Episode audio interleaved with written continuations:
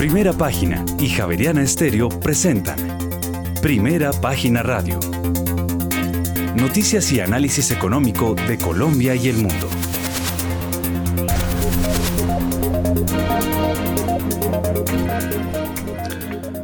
Muy buenos días, son las 6 de la mañana y 3 minutos. Les damos la bienvenida a una nueva emisión de Primera Página Radio. En este martes 21 de febrero del año 2023 tendremos todas las noticias y el análisis económico de Bogotá, Colombia y el mundo hasta pasadas las 8 de la mañana. Bajo la dirección de Héctor Hernández y Héctor Mario Rodríguez, hoy presentamos, por el viaje del ministro de Hacienda José Antonio Ocampo a Nueva York, la Junta del Banco de la República no se realizaría este viernes, sino el próximo lunes o martes de la próxima próxima semana. Además, el ministro alertó ante la ONU sobre el alto nivel de deuda de los países en desarrollo e insiste en que es un buen momento para un nuevo acuerdo tributario internacional. Por su parte, las expectativas de inflación de los analistas para el cierre de este año subieron de 8,89 a 9% y las apuestas de tasa de cambio se mantuvieron en 4.750 pesos. Así lo reveló la más reciente encuesta de opinión financiera de Desarrollo. Y al 3 de febrero de este año la inversión extranjera directa en Colombia creció 9,59% anual y llegó a 1.215 millones de dólares. La utilidad neta de mineros bajó un 88% en el 2022 ah, y llegó a 19.082 millones de dólares. Los ingresos aumentaron un 21% y Celsia puso en operación siete granjas solares en el Valle del Cauca y Tolima, cinco de ellas para el Sistema Interconectado Nacional.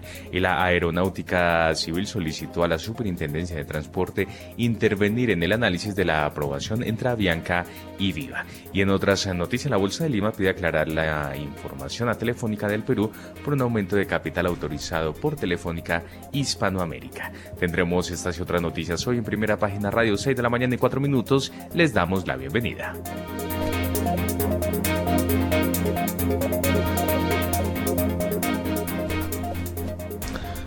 Muy bien, en Colombia ya son las 6 de la mañana y 5 minutos y entre tanto aprovechamos y le damos una mirada al panorama internacional porque los mercados globales amanecen hoy entre la espada y la pared por un polémico tema, el de no aterrizaje.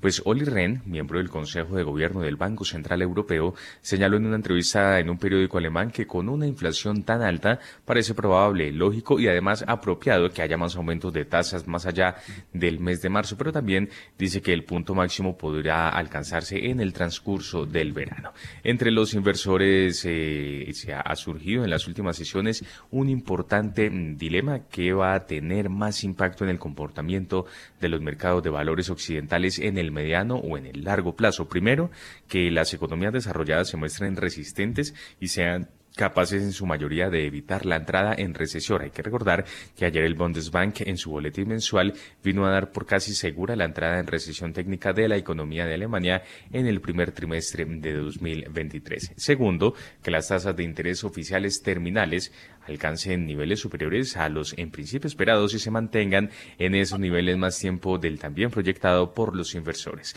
Aunque el no aterrizaje sería la opción mejor recibida por el mercado, pues se evitaría la recesión en resultados, el principal problema es que los bancos centrales tendrían más problemas para luchar contra la inflación y se verían forzados además a actuar eh, con mayor contundencia, lo que traería un duro aterrizaje recesivo. Sin la referencia ayer de Wall Street, cerrado por el festivo del Día de los Presidentes, hoy los futuros cotizan con caídas. El futuro del Dow Jones se deja 0,4%, el Standard Poor's 500 pierde algo más de medio punto porcentual, Héctor, mientras que el Nasdaq acción cede 0,5%. Bueno, son las 6 de la mañana y 7 minutos. Y le doy los buenos días a todos nuestros oyentes, a usted Juan Sebastián, al equipo de producción. Y veo que ya están conectados tres analistas, Germán Verdugo, Julio César Herrera y Andrés Moreno Jaramillo. Bueno, yo quiero decirles que de milagro estoy hablando hoy. Eh, el milagro ocurrió que por una irresponsabilidad de uno como conductor y peatón, casi, casi no estoy echando el cuento. Y les voy a contar este cuento porque pues yo creo que uno como ciudadano, cuando la embarra, hay que tenerlo presente para que eh, la ciudadanía no haga las brutalidades que uno hace. El domingo pasado por la noche me dio por ir a comer pizza en un lugar de la 94 con 13. Parqué el carro al lado del semáforo, eh, es decir, bastante ilegal la vaina. Me bajé del vehículo eh, con el celular en la mano, hablando con, por el celular. Es decir, primera brutalidad, parqué individualmente. Segunda brutalidad, hablando por teléfono. Tercera brutalidad, me bajé y me pasé directamente de, me bajo del, de la puerta del conductor y fui a pasar y, me acordé de algo, me fui a devolver y cuando me fui a devolver venía una moto que tenía el semáforo en verde y que obviamente me atropelló. Eh, me pegó una levantada que yo no sé por qué, pero seguramente caí bien. El único problema fue que me afectó todos los, los músculos abdominales, sobre todo los que nacen de la ingle.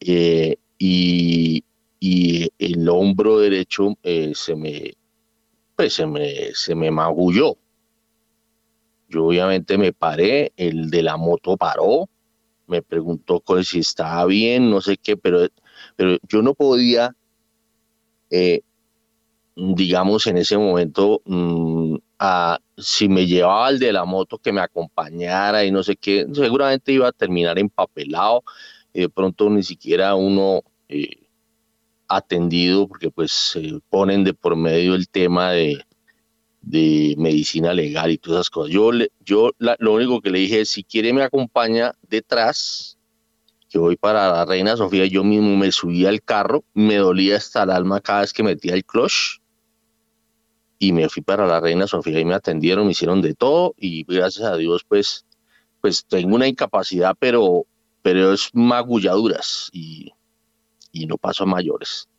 Pero eso es todo por la irresponsabilidad de uno de eh, manejar mal. Yo debía haber metido el carro en el parqueadero, de dejarlo mal parqueado, de hablar por celular mientras uno camina por la calle y, de atravesarse uno cuando el semáforo está en verde en favor de los vehículos. Obviamente que las reglas dicen que siempre todo va a jugar en favor del peatón pero uno no puede ser así irresponsable. Ese es el ejemplo para que por favor no hagan lo mismo. Muy bien, 6 de la mañana y 10 minutos. Vámonos con, con la noticia internacional que como cosa rara se está hablando de si se aterriza, si hay aterrizaje suave o no hay aterrizaje suave a raíz de la inflación y a raíz de las decisiones monetarias de apretar para que los mercados eh, o para que las economías se estabilicen en materia de precios. Bueno, entonces, em, entonces vámonos con quien llegó primero. A ver, Germán Verdugo.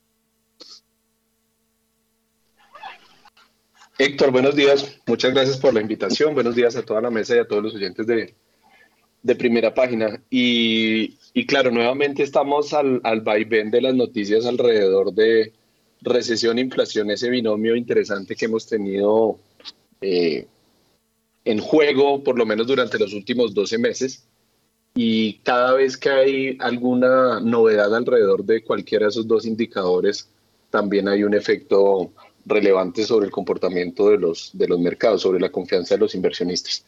Entonces, lo que, lo que tenemos es en este momento esa disyuntiva entre si entramos o no entramos en recesión. Yo creo al final que lo más importante para los inversionistas es, más que si entramos o no entramos en recesión, es si esa recesión de, de ocurrir es duradera y, profunda o no, porque creo que en la medida en que, en que se espera yo creo que el escenario base para la mayoría de los agentes es, un, es una recesión muy corta, eh, muy poco profunda, sin, sin, generar, digamos, una crisis financiera que sería lo, el agravante que nadie desea. Yo creo que mientras eso suceda, pues estas correcciones, este, este comportamiento para mí son más correcciones en los mercados de riesgo que otra cosa. No, no, no lo veo, digamos, como una tendencia a la baja. Obviamente lo que pasa es que sí hubo un sobreoptimismo desde mi punto de vista a comienzos de, de este año, eh, pero ya estamos en un escenario donde de pronto los niveles de, de precio de muchos de los activos son más sostenibles. Y obviamente, pues tuvimos hace muy pocos días eh, la sorpresa alcista en inflación en, en, Estados Unidos, que no fue tan alcista, pero, pero de todas formas fue un dato que no gustó al mercado y eso también eh, contribuyó principalmente a, a, presionar al alza las tasas de interés de los bonos del Tesoro americano, que estamos viendo tasas de dos años casi al 4,70 y las de largo plazo por encima del 4,85. Entonces, ahí, ahí ha habido un, brote importante en tasas de interés pero tampoco es un nivel que no hayamos observado eh, en el futuro, en el pasado reciente. El año pasado, pues digamos, tuvimos tasas incluso por, por encima de esos niveles en, en, los bonos del Tesoro. Entonces creo que estamos en ese momento de prueba por parte de, de los inversionistas, donde pues siempre se quiere desde el lado del, del mercado tener la información completa y ya desafortunadamente pues la economía va a otro ritmo, entonces ahí, ahí estamos y por eso la, la volatilidad. Son las 6 de la mañana y 14 minutos a las 6 y 14. Mmm, aquí veo el comportamiento del petróleo. Vamos al, vamos al ritmo de quien primero se arrodilla, primero se confiesa. Vámonos a mirar los precios del petróleo. A ver, Juan Sebastián. Sí, señores, que cae afectado por la fortaleza del dólar, eh, retirándose bruscamente de la recuperación reciente. Los sólidos datos económicos de este mes han aumentado las expectativas de que la Reserva Federal en Estados Unidos tendrá que subir más de lo previsto anteriormente. Esto ha impulsado al dólar, lo que hace que el crudo que está denominado en dólares sea más caro para los compradores extranjeros. En este momento el petróleo de referencia Brent sube 0,08%, llega a 84 dólares con 14 centavos el barril, mientras que el WTI sube 1,23% en este momento y ya se cotiza en 77 dólares con 28 centavos el barril. Julio César Herrera a las 6 de la mañana y 15 minutos. Buenos días. Muy buenos días, Héctor. Buenos días a la mesa de trabajo, los compañeros analistas y los apreciados de primera página.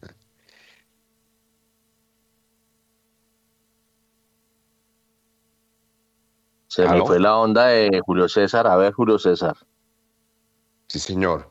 Bueno, Héctor, bueno, eh, eh, yo creo, o, ojo que si está con audífonos, eso se, eso, eso afecta la comunicación. Trate de estar sin audífonos.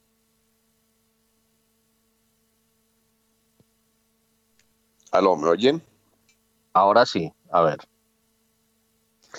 Sí, Héctor, eh, mirando los precios de crudo calidad Bren y calidad WTI, pues uno sí ve una volatilidad. Mira, un mes hacia atrás, se para de vuelta en enero 23, estuvimos en 88,16, hoy estamos en 84,20, alrededor de esos 84 con unos altos, unos bajos, hemos bajado hasta 79 y uno dice qué le está pasando al mercado, porque esa volatilidad, mira el año, eh, sea corriente y sea año calendario, pero también año corrido y pues hemos venido en descenso, no olvidemos que eh, hacia marzo del año pasado llegamos a tener un Bren en 123 dólares con 21 y esa caída y pues hemos entrado en una nueva fase donde la demanda en este año eh, está marcada eh, dependiendo de cómo le va a China.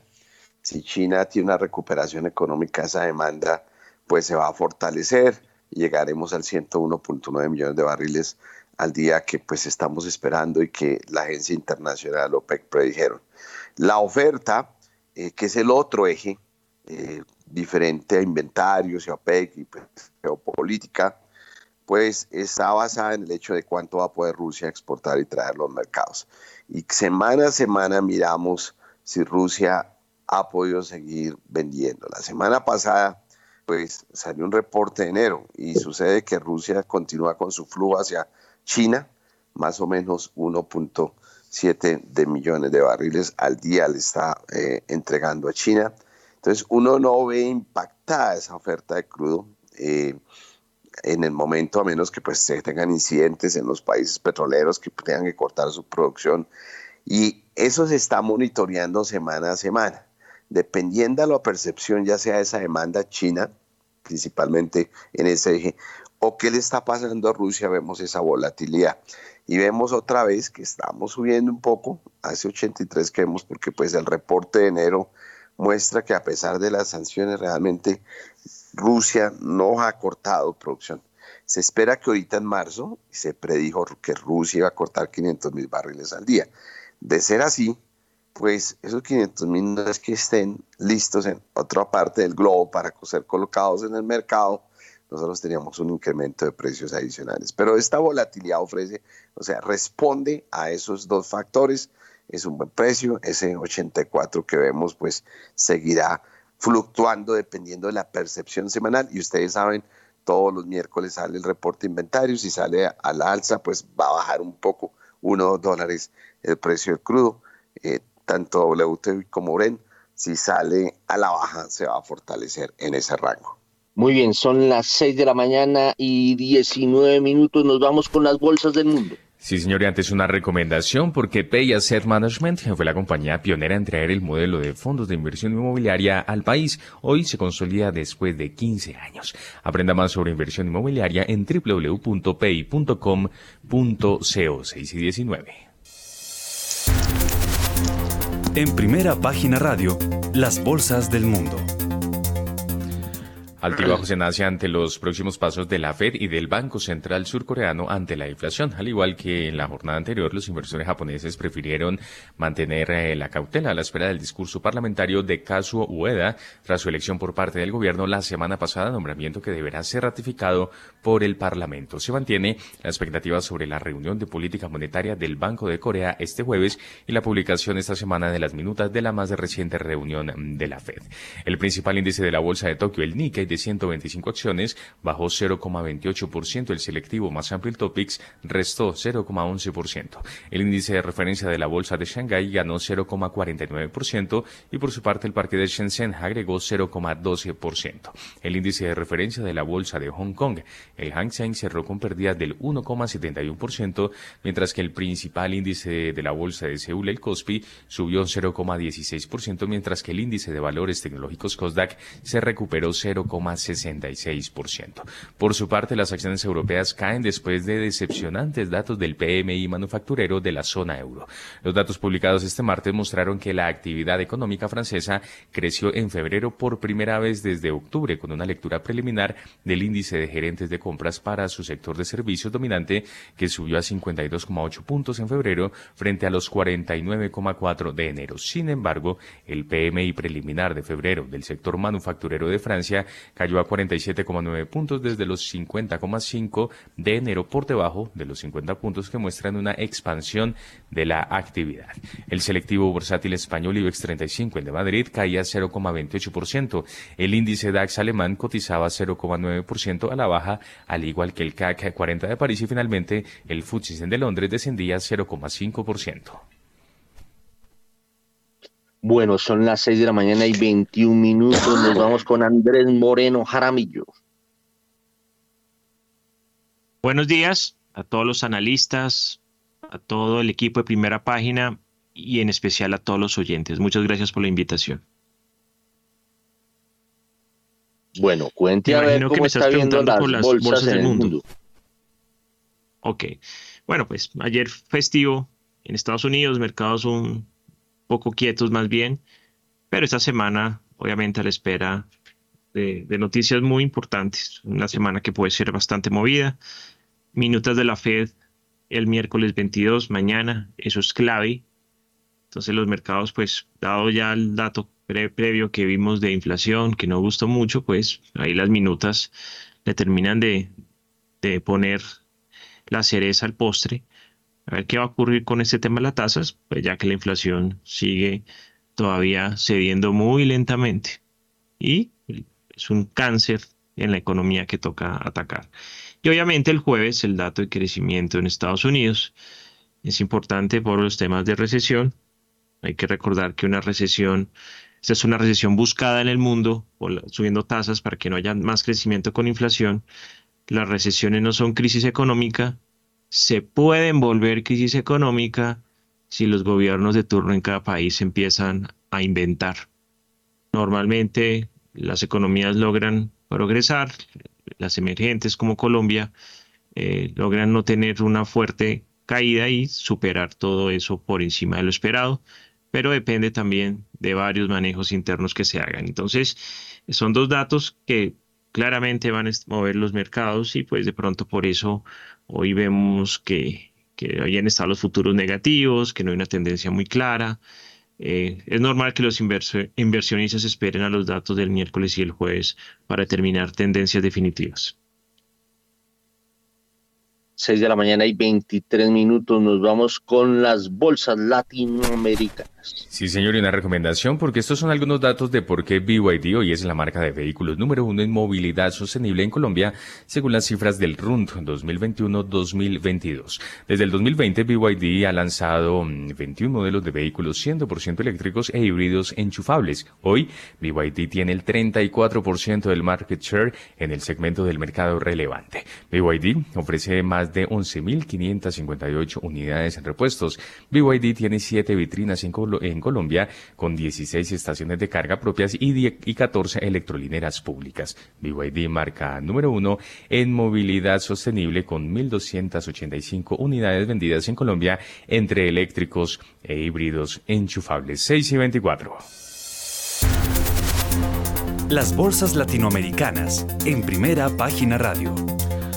Los mercados accionarios globales registraron un bajo nivel de operaciones durante la primera jornada de la semana debido al feriado por el Día de los Presidentes en Estados Unidos. La Bolsa de Comercio de Buenos Aires no operó debido a que ayer y hoy son días feriados con motivo de la celebración del carnaval. La Bolsa de Valores de Sao Paulo no operó este lunes por las fiestas de carnaval en Brasil, por lo que no hubo información bursátil ni cambiaria. El índice de precios y cotizaciones de la Bolsa Mexicana de Valores ganó 0,22%. El índice MSCI Colcap de la Bolsa de Valores de Colombia retrocedió 0,22%. Por su parte, el índice IPSA de la Bolsa de Santiago de Chile cerró con una leve subida del 0,03% y finalmente el índice general de la Bolsa de Valores de Lima se devolvió 0,10%. Bueno, 6 de la mañana y 25 minutos. A ver Latinoamérica, el vecindario. Germán Verdú.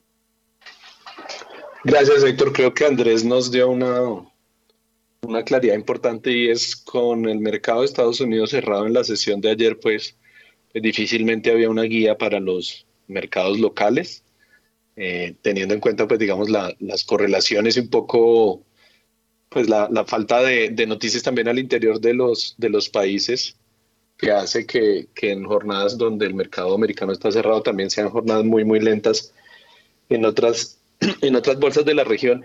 Inclusive, pues lo que mencionaba ahorita Juan Sebastián de los festivos en Argentina y Brasil, a propósito de la, de la época de carnavales, eh, pues definitivamente nos, muestra un poco de, lentitud en, en, términos de los mercados accionarios particularmente y a la espera de lo que de cuál va a ser la reacción de los mercados cuando cuando se conozcan todo este tema de las minutas, que es como el gran dato de esta semana, pero yo creo que también hay algo bien importante que, que de pronto todavía no hemos conversado y es todo el tema geopolítico, lo que está ocurriendo ya prácticamente un año de la, de la invasión de Rusia a Ucrania o del intento de invasión, ¿cierto? Y, estas tensiones que hay entre, entre las Coreas y por supuesto también eh, China con el eh, potencial respaldo, digamos, sobre Rusia Creo que todo ese tema geopolítico está gestando cosas que, están difíciles de, anticipar, pero que pueden ser muy importantes para los mercados en lo que, en lo que resta del 2023. Entonces, mientras tanto, las, las bolsas latinoamericanas como muy, muy en pausa, los commodities, como lo mencionaba Guillermo, pues también, eh, como lo mencionaba Julio César, perdón, pues muy estables. Eh, relativamente estables, perdón. Entonces, pues tampoco le dan una guía a los inversionistas del mercado accionario latinoamericano muy clara. Muy bien, 6 de la mañana y 27 minutos. A ver, el vecindario en materia petrolera, Julio César. seguimos viendo progreso en la región. En México, eh, siendo, pues México es parte de Norteamérica, ¿no? no Latinoamérica, considerada para ciertos efectos, sigue progresando em, en su construcción de las refinerías, en la producción de petróleo, recuperando la producción de petróleo, con algunas noticias de campos importantes, ya moviendo a lo que llamamos Latinoamérica, Guyana, eh, con su progreso cercándose a los 400 mil barriles al día. Brasil sigue en su progreso exploratorio eh, y de desarrollo, pasando los 3 millones de barriles al día. Y pues vienen el resto de países marginales eh, para la producción global. cabe resaltar la pena pues de que pues seguimos observando qué va a ocurrir en Venezuela en temas de materia petrolera ministro Campo, eh, primera página, publicó hace eh, el día de ayer que pues ha hablado de que no debemos de olvidarnos de que el gas de Venezuela es una opción, de que hemos sido exitosos en Colombia en descubrimientos de costa afuera que hizo Ecopetrol, pero que pues esos descubrimientos están en el mediano y el largo plazo y que él sí ve como alternativa al gas venezolano en, eh, muy, muy pronto para Colombia. Eh, interesante lo que el ministro Campo dice, pues es algo que eh, lo vemos como si ese gas llega a un precio menor y favorece el bolsillo del consumidor colombiano y no viene a costa de sacrificar la industria de gas colombiana, pues está bien. Creo que la preocupación del ministro Campo es, vamos a tener un, déficit de oferta, de pronto un momento no podemos permitirlo y pues el gobierno está mirando estas medidas que eh, me parece que la primera vez que oficialmente el gobierno, pues, y alguien como eh, el ministro Campo con su seriedad, pues, eh, relata. Entonces, una vez más, el tema de Venezuela que está sobre la mesa y tendremos que verlo, cómo se desarrolla esto en tema de manera energética para la agenda colombiana. Bueno, rápidamente a Guillermo Valencia le voy a dar paso porque tenemos un súper invitado que es nada menos que el ministro de Comercio, Industria y, y Turismo, el doctor Germán Ungaña. A ver, rápidamente, ya que usted está de samba, Guillermo Valencia desde Brasil, el panorama internacional. Héctor, muy buenos días. Un saludo muy especial para la mesa de trabajo, para los colegas y para la gran audiencia de primera página. Yo creo que me sumo al comentario de Germán y cada vez se intensifica la situación geopolítica en el mundo. Se intensifica cuando Biden visita a Ucrania, cuando la reacción de China a esta visita es que uno de los diplomáticos más importantes también visita Rusia y de alguna manera empieza a escalarse con más claridad que estamos ante una segunda guerra fría. Estamos ante una segunda guerra fría con el incidente de espionaje de estos globos que se encontraron en Estados Unidos y en otros lugares del mundo. Estamos en una guerra fría cuando existe una nueva materia prima que es clave para cualquier tecnología que se llaman los semiconductores y que tanto China como Estados Unidos busca con urgencia cómo reconfigurar las cadenas de valores para tener dentro de su control esta industria. Entonces, esas son las nuevas reglas del juego, tanto en inversiones como en la economía mundial, y cada vez va a ser más claro. Bueno, eh, muchas gracias a, Guillermo Valencia y nos conectamos con un personaje que en el caso mío lo considero como de la casa, pues porque a Germán Umaña Mendoza lo conocí cuando, cuando prácticamente yo era feliz e indocumentado eh, eh, estaba empezando a hacer los primeros pinos en materia de información económica y él era un, eh, una persona pues ya bastante respetada dentro del mundo del comercio exterior. Yo lo conocí cuando él trabajaba para Fede Metal. cuando Fede Metal quedaba ahí en, en la calle, eso es como calle 35, calle 36, pegado en esas casas antiguas, hermosas, pegadas al, Parque Nacional. Bueno, Germán, o más bien Germán, ministro, ministro, muy buenos días, y qué pena con ese irrespeto mío, muy buenos días, y pues me encanta tenerlo aquí en primera página radio. No, para mí es un placer estar contigo y con todos ustedes. Y es verdad, nos conocimos cuando la industria en Colombia era importante, cuando la industria en Colombia tenía bienes de capital, tenía, por supuesto, el sector automotor pujante y, y en desarrollo, tanto las ensambladoras como los autopartistas cuando los sectores de ferrosos y no ferrosos tenían un valor agregado importante para la metalmecánica, para la agricultura, para tantos otros aspectos de la construcción. Cuando investigábamos en tratamientos térmicos, en fundición, cuando teníamos todos los procesos de bienes de capital y desagregación tecnológica de proyectos. Eso era Fedemetal en ese momento y ese recuerdo que tú mencionas y la participación de los periodistas económicos. Era una participación con un valor agregado maravilloso porque discutían los reales problemas del desarrollo, del empleo, de la industrialización y del futuro de un país que se quedó después de la apertura durante 30 años parado en la historia y perdiendo toda participación en esa generación de reindustrialización por esta conversación después de tanto tiempo es tan maravillosa, porque volvemos al tema de la reindustrialización, al tema del equilibrio en el comercio exterior y al tema de que la industria sin chimeneas, como es el turismo, es tan importante como cualquier otro sector de la economía colombiana o tal vez más. Dígame, ministro, a mí me toca bueno, primero quiero pasar muy rápidamente por un tema de eh, Germán Umaña, es hermano de Eduardo Umaña Mendoza, quien fue asesinado en 1998. Eh, él era a quien yo, por ser, haber sido reportero judicial, también tuve que tratar. Eh, él, él, era defensor en esa época de algunos integrantes de la Unión Patriótica y pues era un reconocidísimo eh, penalista.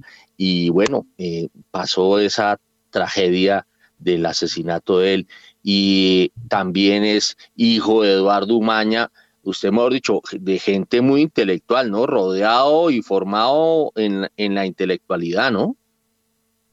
No, de mi padre, de mi padre y de todos los fundadores, por ejemplo, de, la Facultad de Sociología de la Universidad Nacional. Solo menciono unos nombres, Orlando Falsborg, Camilo Torres Restrepo, Eduardo Umaña Luna, Virginia Gutiérrez de Piñeres. De ellos aprendí una cosa que no he dejado de practicar, que es el humanismo social. Y el humanismo social pues significa que primero está el hombre primero están los derechos humanos, primero están los derechos fundamentales. Y parece curioso, pero es que una economía social, una economía heterodoxa, una economía del desarrollo, es el respeto a los derechos fundamentales y es el, el respeto a que el desarrollo debe servir al ser humano.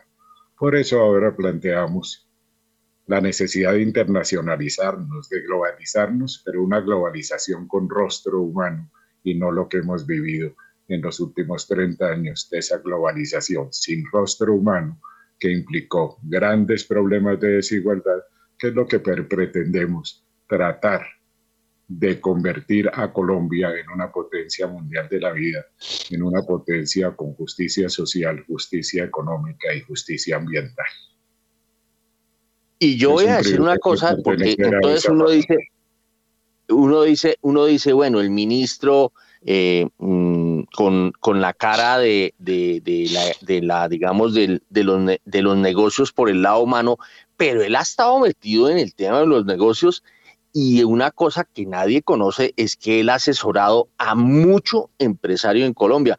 Incluso ha estado eh, de, digamos, ha, ha, trabajado al lado, por ejemplo, de Acesco, una empresa muy ligada a, a una persona que era de la línea, pues, si, si se puede decir, uribista, que era Oscar Iván Zuluaga. Es decir, que Germán Umaña conoce los dos lados. La gran ventaja de Germán Umaña como ministro es que conoce el lado de, eh, del empresario, sabe de las necesidades del empresario y a la vez ha estudiado en profundidad pues todos estos problemas que acarrea, por ejemplo, nada menos y nada más que el comercio exterior. Es decir, que, eh, mejor dicho, por todo lado ganancia.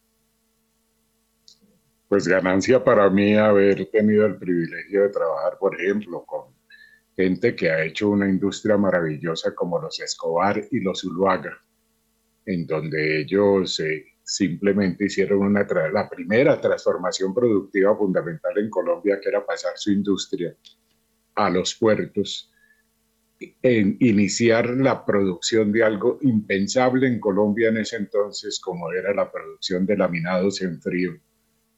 Las eh, inversiones en los trenes de laminación y yo tuve el privilegio de trabajar con ellos precisamente en todo el desarrollo tecnológico y productivo de ese proyecto de laminación en frío, que ya en ese entonces eran 200 mil toneladas, que tenía precisamente lo que buscamos en este momento con la industrialización, no solo un fortalecimiento del mercado interno con incorporación de progreso técnico y valor agregado, sino que esas 200 mil toneladas de su primer tren de laminación, 100 mil toneladas fueron dedicadas a sus inversiones y a las exportaciones en Costa Rica y en los Estados Unidos. Ellos han crecido, se han desarrollado, pero son un ejemplo de industrialización, son un ejemplo de entender que el progreso técnico necesariamente necesita transferencia de tecnología.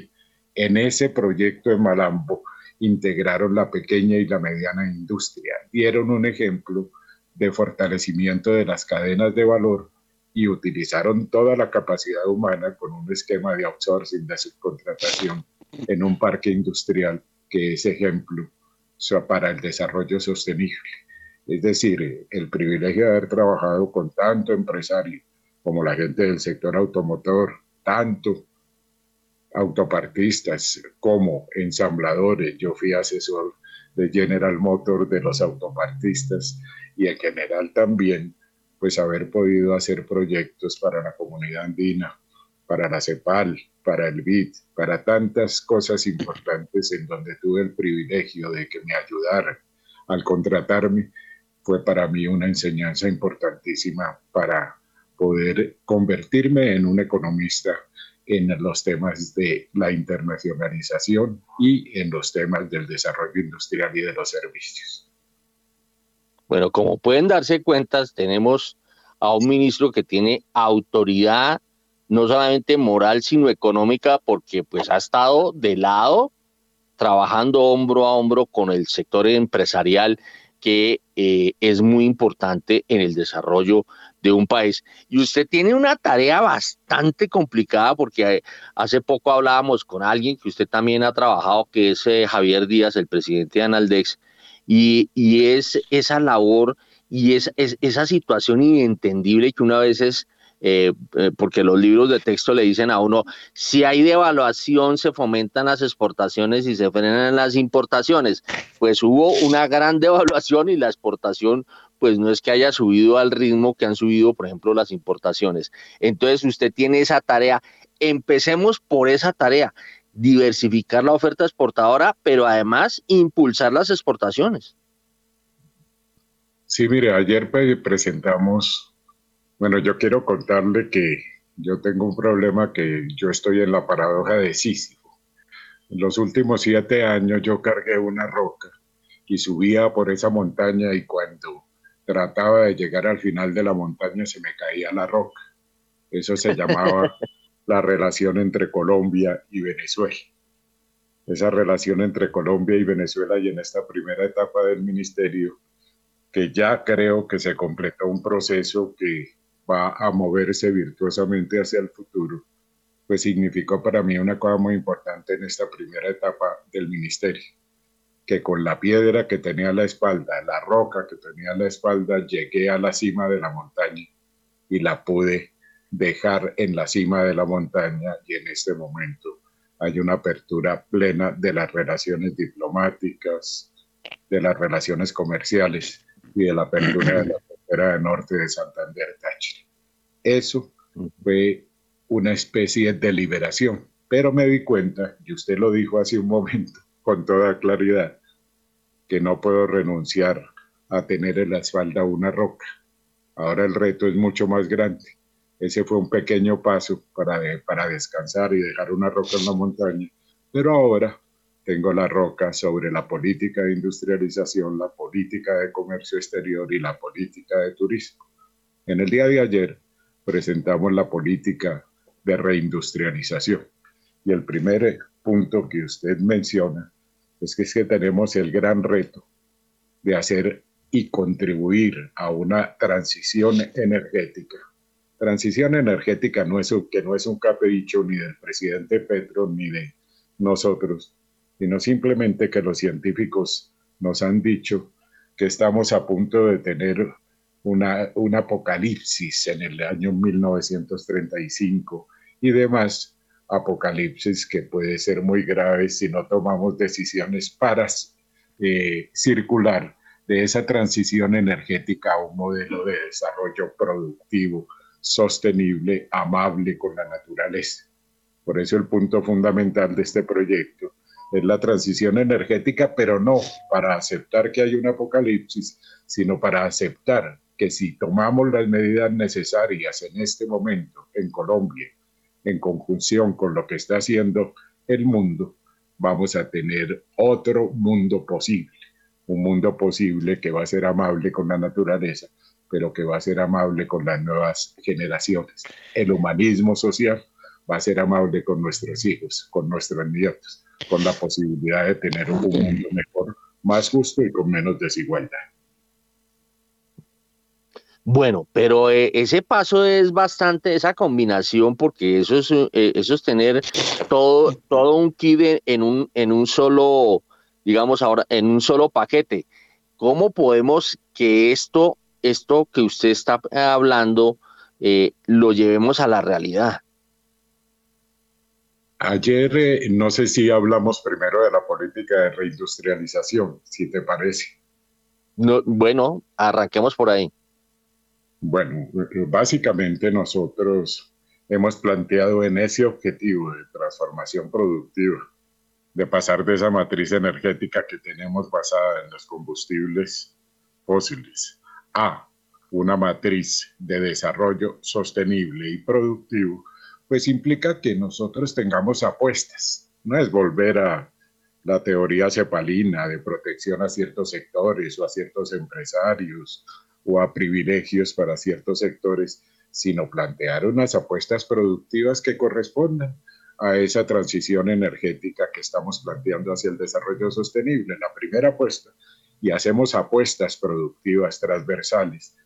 No hablamos de emisiones porque eso de pronto es un poco confesional, sino de apuestas productivas.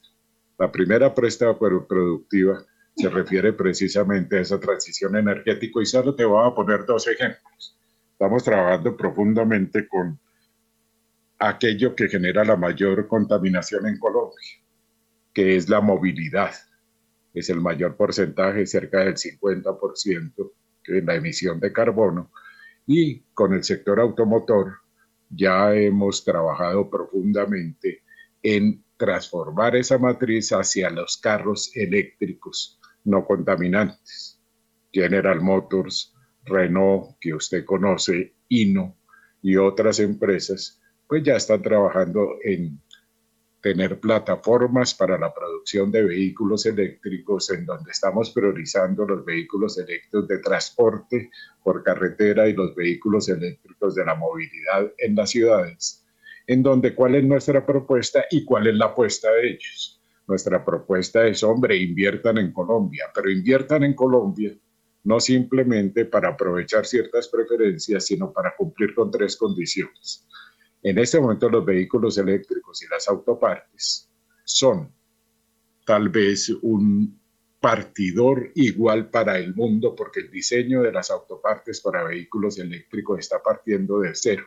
Entonces lo que proponemos es que incorporen progreso técnico, hagan transferencia de tecnología, desarrollen junto con los autopartistas esos diseños y empecemos a trabajar con incorporación a las cadenas de valor, a la pequeña y a la mediana empresa y por supuesto la capacidad humana que va desde los matemáticos hasta los ingenieros que tienen que trabajar en el diseño de esas piezas y en la movilidad sostenible.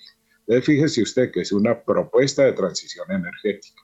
Por otro lado, estamos trabajando muy seriamente en la transformación de ciertas energías, por ejemplo, en lo del hidrógeno verde, el mismo hidrógeno azul que ustedes conocen, pero también toda la producción y con ciertas compañías como Siemens y demás, estamos atrayendo inversiones para la fabricación de paneles solares con las mismas características, transferencia de tecnología, creación de pequeña y mediana empresa y incorporación de la capacidad de conocimiento.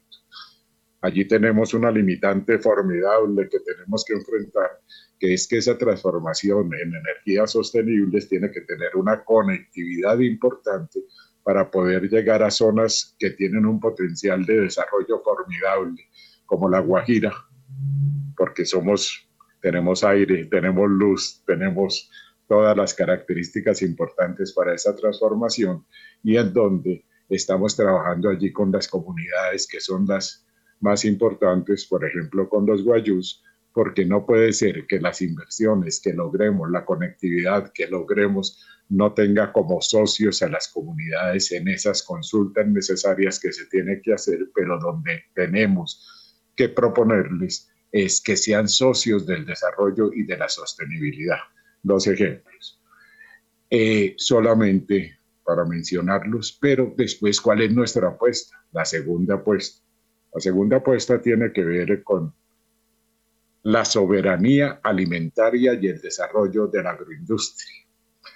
Esa segunda apuesta pues es fundamental porque si algo aprendimos con la guerra de Ucrania es que nos quedamos sin alimentos para importar en muchos casos o insuficiencia en alimentos a altos precios y no tenemos los fertilizantes porque se, se fueron al cielo en sus precios. Nos dimos cuenta de que esa estrategia simple de importación de alimentos y de sustitución de cultivos, abandonando nuestra vocación de soberanía alimentaria en productos, por ejemplo, del maíz que nacieron en Colombia, que dejamos de producir y que eso implica encadenamientos productivos, pues es necesario rescatar un equilibrio adecuado entre las importaciones y la producción agropecuaria nacional en soberanía alimentaria. Pero es que de esa producción agropecuaria lo que se derivan son cadenas de valor muy importantes, que de hecho han tenido cuestiones de eh, desarrollo serios en Colombia. Por ejemplo, en todo lo que es la agroindustria para alimentos de consumo humano y para alimentos de consumo animal es decir, todas esas cadenas de valor en la agroindustrialización que implican una transformación productiva del campo, por lo menos a dos niveles. El nivel de hacer que los campesinos y las organizaciones campesinas en la economía popular puedan incorporarse a las cadenas de valor en términos muy simples, que no produzcan tomate sino salsa de tomate. Y por otra parte, los grandes proyectos de agroindustrialización en donde será necesario transformar con la producción de maquinaria, equipos, partes y piezas, producción de fertilizantes, producción de insumos con sostenibilidad, insumos verdes para la agricultura. Eso implica todo un proceso de agroindustrialización y rescatar ese proyecto, agroindustrialización con producción sostenible y amable con la naturaleza. Esa es una segunda apuesta productiva donde estamos trabajando profundamente en esa materia. La tercera apuesta productiva es que volvemos al tema de los derechos humanos. Y dentro de los derechos humanos económicos fundamentales, la salud y la educación, por poner solo dos ejemplos, no son mercancías, son derechos fundamentales. Allí hay que mezclar las políticas de comercio exterior, la discusión sobre los temas de propiedad intelectual, pero también el derecho fundamental. Y en el tema de la salud es la tercera apuesta, la salud y la reindustrialización de la salud.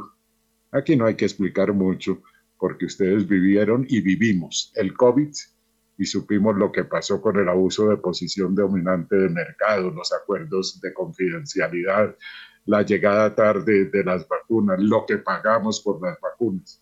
¿Cómo es eso que hace 30 años, usted recuerda, teníamos producción de vacunas en Colombia? Abandonamos totalmente eso en el proceso de reindustrialización y ahora en el marco de la Organización Mundial del Comercio se están discutiendo waiver para poder hacer las inversiones en todos estos temas de vacunas y medicamentos. ¿Cómo no vamos a tener la posibilidad de desarrollar sistemas de laboratorios, normalización con calidad adecuada y demás, en donde eso implica incorporación de progreso técnico y capital conocimiento. En general, la salud, pero la reindustrialización en la salud para el bienestar como derecho fundamental de nuestra población es esencial. Esa es la tercera apuesta productiva. La cuarta apuesta productiva que estamos haciendo que es de fondo, tiene que ver con el paso de una industria de la guerra a una industria de la paz. Mire que estamos tratando temas que en ese entonces, cuando usted era joven, yo era menos joven, pero que nos veíamos en Fede Metal, nosotros hablábamos del tema de las compras estatales como motor de desarrollo donde estaba el tema de la desagregación tecnológica de proyectos y en ese entonces decíamos no cadenas de valor, sino outsourcing, es decir, todo lo que tenía que ver con los procesos de subcontratación, en donde se combinaba lo que no sabíamos hacer con lo que sí sabíamos hacer y el desarrollo de esas cadenas de valor. Tal vez donde hay más importancia en las compras estatales es en las compras del sector defensa y en esas compras del sector defensa, pues nosotros sí consideramos que hay una potencialidad inmensa. Por ejemplo, ahorita estamos discutiendo un proyecto con Airbus. Ese proyecto con Airbus para producir las hélices de aviones no tripulados y para producir con la industria militar todo lo que son las bases, los eh, chasis de los aviones, y hay una incorporación importantísima en los términos que hemos hablado y por supuesto, eso es un desarrollo industrial formidable y creo que va a atraerse la inversión extranjera, pero como lo dije al principio, con los factores del desarrollo que implican ese círculo virtuoso entre desarrollo y inversión extranjera que es necesario. Lo mismo está ocurriendo, y ustedes lo conocen mejor que yo, con la industria de los astilleros. Solo quiero poner dos ejemplos allí. Esa es la cuarta estrategia, la apuesta productiva que estamos mencionando. Y la quinta apuesta productiva, ya para finalizar este pedazo, eh, pues indudablemente tiene que ver, en la globalización se produjeron dos cosas. Los países de en la globalización sin rostro humano, los países desarrollados se volvieron más ricos, tuvieron todo para ellos y los países más pobres se volvieron más pobres. La brecha en la distribución del ingreso y en la producción y en el desarrollo se aumentó. En la mitad había países en desarrollo, pero países de, en desarrollo que escogieron bien, hicieron apuestas productivas en la internacionalización, como Corea, el sudeste asiático, la China, que tomaron el camino del desarrollo industrial y de servicios, el desarrollo del progreso técnico, el desarrollo de adecuarse a una economía moderna y acuérdese usted que en ese momento éramos del mismo tamaño de Corea. Estos 30 años somos la sexta parte de Corea en desarrollo, por poner solo un ejemplo.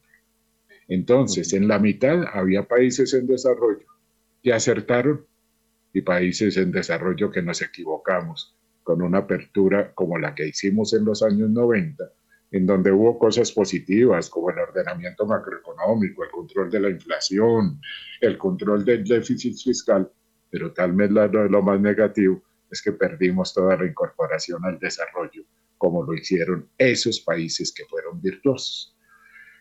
Pero eso no solo se replica. déjeme preguntarle una cosa. Mm, todo esto es, muy clave, pero se me hace que ahí hay dos patas que están, que hacen falta tener presente. Uno es mm, qué tan, qué tan eh, bueno o malo es utilizar la política arancelaria para el impulso de este sector, el, tema de las exportaciones, y el otro, como todo en la vida, todo necesita plata. Eh, eh, todo se requiere de cierres financieros para que, digamos, el exportador que diga, bueno, vamos a hacer un vuelco, pues tenga garantizado un retorno de ese esfuerzo que está haciendo. Ese par de, de, preguntillas, porque además nuestros analistas ya empezaron a, a mandarme lista de preguntas. Entonces, eh, a las 6 y 58 vamos con usted, aunque quiero que mire su reloj para hacer un corte de comerciales a las 7 sin, eh, sin comerciales y regresamos. A ver, a ver, eh, ministro. Yo a las 7 miro mi reloj, pero por eso termino mi argumento. Te decía que en la globalización tal vez lo que se presenta en lo nacional es esa diferencia entre una Colombia moderna que está cerca de eh, la punta de la tecnología, por ejemplo, y sobre todo los territorios, las ciudades y demás. Por eso es así que Quinta Apuesta Productiva tiene que ver con la economía popular, tiene que ver con esa Colombia en unos casos que es de pequeña y mediana empresa y que no está tan olvidado y la Colombia olvidada. Entonces allí tenemos la apuesta por el desarrollo y el cierre de las brechas en la territorialización. Y los dos aspectos que usted menciona son precisamente dos de los aspectos fundamentales que en los instrumentos que estamos diseñando tienen que ver. Uno es la política de comercio, que ya hablaremos de los aranceles después de las siete, y el otro el tema del financiamiento para contribuir al desarrollo. Oiga, usted, usted es un tipo muy disciplinado, mire, 6 y 59, antecitos de las 7 nos vamos con el corte de las 7 y enseguida volvemos con el ministro de Comercio, Industria y Turismo.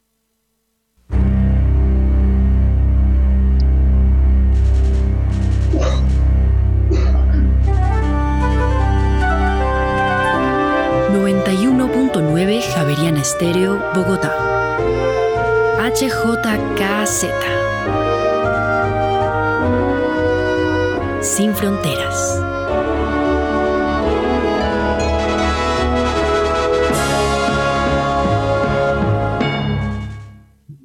Bueno, aquí veo, eh, me, están me está reportando sintonía eh, eh, personajes que, que, con los cuales eh, interactuamos muchísimo. Voy a, voy a tomar el atrevimiento de citarla, que es Florencia Leal. Yo creo que usted se acuerda muy bien de ella, eh, ministro. Gran, eh, gran amiga mía, gran amiga mía. Ahí está reportando, ahí está reportando sintonía. entonces, pues me, me, agrada mucho. Y, y, y teníamos dos, digamos, dos preguntas pendientes, pero acá me están diciendo que quienes están preguntando. Voy a decir en, orden. Julio César, Julio César. Eh, tengo unas eh, preguntas para hacer de Diego Rodríguez y Germán Verdugo también tiene eh, preguntas al ministro. Ministro, entonces, metámonos con aranceles y financiación. Mire, es que cuando usted habla de aranceles, a mí se me hace tan insuficiente pero no porque usted lo diga, porque usted siempre tiene las preguntas adecuadas, pero le voy a decir una cosa. Hay una política de comercio exterior. Esa política de comercio exterior que presentaremos en 15 días y que me encantaría discutirla con ustedes, tiene un sector de la economía que son los grandes empresarios, los grandes empresarios productores de riqueza que tienen todo mi respeto porque son gente que está comprometida en el largo plazo con el país, no con los rentistas los rentistas y ciertos sectores económicos, pues tendrán que entender que, por ejemplo, el sector financiero debe estar al servicio del desarrollo y no el, desarrollo al servicio de las tasas de interés y de las ganancias y de los márgenes de utilidad. Entonces, esos grandes empresarios, uno les pregunta, ¿y qué necesitan ustedes? Y me dicen, Germán, lo único que necesitamos nosotros somos reglas claras de juego. Y eso en comercio exterior significa que deben ser iguales los privilegios para o los limitantes para las importaciones que para los productores nacionales. Y ese equilibrio se había perdido. Lo que le estamos dando reglas claras de juego y cuando hay competencia desleal por parte de las importaciones o abuso de posición dominante en precios o problemas de control de mercados que son de competencia imperfecta, le estamos diciendo vamos a aplicar todas las medidas de comercio exterior que son necesarias y esto va, eh, incluye aranceles, incluye políticas antidumping, incluye todo lo que tiene que ver con cláusulas de salvaguardia por amenaza de daño o daño a la producción nacional, y es decir, todo el tema de control de la normalización, la certificación, el control de calidad, la metrología, para que no nos metan gato por liebre, el control a que haya importaciones de acero que correspondan a la sismoresistencia necesaria para dificultades que tenemos y no construyamos casas o edificios con riesgos para la humanidad o para la población en general. Entonces me pregunta usted, ¿la política arancelaria? Pues la política arancelaria debe ser una política arancelaria inteligente como la que hacen los países desarrollados usted no ha visto lo que pasa en los Estados Unidos en el sector siderúrgico o demás, que dicen que por seguridad nacional nos ponen aranceles o nos cierran las exportaciones.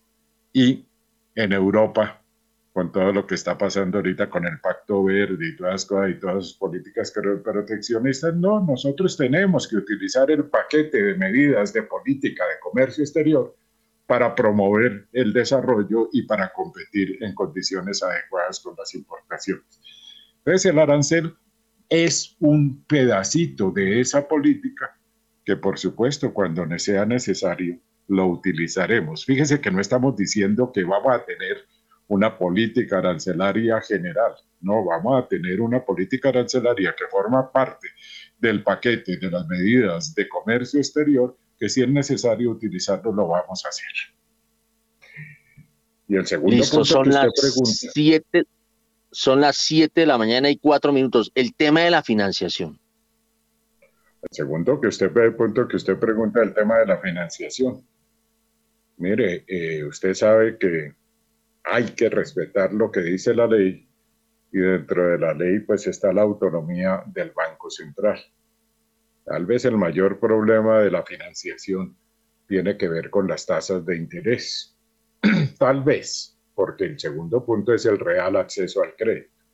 Pero no solo son las tasas de interés fijadas por el Banco de la República, que creo que ya debe haber un límite para que eso no siga ocurriendo en su crecimiento. De hecho, ya los Estados Unidos, ya la Unión Europea pararon ese incremento de las tasas de interés con el cuento de que eso cuando se incrementan contribuye a bajar la inflación, pero tal vez el problema no es solo el Banco de la República, sino los márgenes de intermediación. Los márgenes de intermediación que existen en la transferencia de las tasas de interés a las tasas de interés de mercado, inclusive a las tasas de interés de usura. Esa parte, la primera parte es la autonomía del Banco Central, la segunda parte es el comportamiento de los agentes productivos del sector financiero que conservan márgenes de intermediación que como usted puede ver en las utilidades son tan altos que hacen imposible la posibilidad de invertir en desarrollo productivo en muchos casos. Estamos conversando muchísimo con ellos sobre ese tema. y ha llegado un antiguo alumno mío a quien aprecio sobremanera, Jonathan Malagón, a la asobancaria y por supuesto estamos planteando con ellos esa discusión. Primer punto. Pero el segundo punto es cómo tener acceso a esa financiación. El ministro de Hacienda, José Antonio Campo, el profesor José Antonio Campo en todo el sistema bancario del sector público. Se me olvidó ahorita el nombre de todo ese sistema bancario. Ha diseñado una serie de mecanismos donde esa plata pública debe llegar al consumidor. Por ejemplo, se desarrolla todo un sistema de financiamiento a quienes, a la economía popular, en donde el problema allí es las garantías. Y las garantías implican que no pueden bajar las tasas de interés y no hay acceso al crédito para todos aquellos que pueden generar el desarrollo de sus unidades productivas. Y todo el planteamiento que estamos haciendo no puede ser que las garantías por parte de los recursos que sí existen. Ayer el presidente Petro en el Consejo de Ministros decía, hombre, tenemos que diseñar un sistema pero que implique una real transformación, es decir, tenemos que llegar con un crédito muy importante a todos esos sectores como medida contracíclica en la economía popular. Y para llegar a la economía popular, pues nosotros tenemos mecanismos que estamos trabajando, ya instrumentos, por ejemplo, todo lo que tiene que ver con los ASCAS, donde identificamos necesidades productivas de grupos empresariales importantes y el crédito tiene que llegar a que puedan incorporar tecnología, diseño para unidades productivas de la economía popular, que son aglomeraciones y que pueden significar, si centramos los recursos financieros en eso, con un crédito de confianza, no con los mecanismos de garantías existentes, pues desarrollar, lo digo sin exageraciones, llegar a eh, centros en las ciudades, en los municipios, en los territorios, que puedan parecerse a economías a escala, como lo que fue en los Estados Unidos el Silicon Valley. Por supuesto, sin tener en cuenta esa magnitud, pero sí tenemos todos los clústeres de confecciones, todo lo que tiene que ver con los territorios, con todo lo que tienen los clústeres de las vocaciones productivas de los territorios. Ese financiamiento tiene que llegar a los términos. Entonces, fíjese usted, uno, tasas de interés, Banco de la República, autonomía del Banco de la República, pero el margen de intermediación, inclusive el de usura, eh, es imposible de manejar si no hacemos alianzas con el mismo sector financiero. Dos, todo el interés de usura. Tres, eh, el hecho de que no lleguemos a esos sectores empresariales y estén dominados por el gota a gota. Cuatro, cómo vamos a distribuir el crédito y el financiamiento que vamos a proponer. Quinto, tenemos que hacerlo, hacerlo a través de aglomeraciones productivas en los municipios, en los barrios, en los territorios. Y sexto, pues no tenemos recursos inmensos, pero ordenando los recursos podemos llegar con propiedad a los sectores productivos para que tengan acceso al financiamiento. Óigame, ministro, para que vea la sintonía que usted despierta, miren, me están escribiendo desde Barranquilla, me dicen, estoy en pleno carnaval, pero aquí reportando sintonía. Esto me lo escribe Pacho García de Serfinanza. Y ahí le damos el crédito a Pacho. Bueno, nos vamos con Julio César Herrera. para que vea que usted... porque eso es más divertido.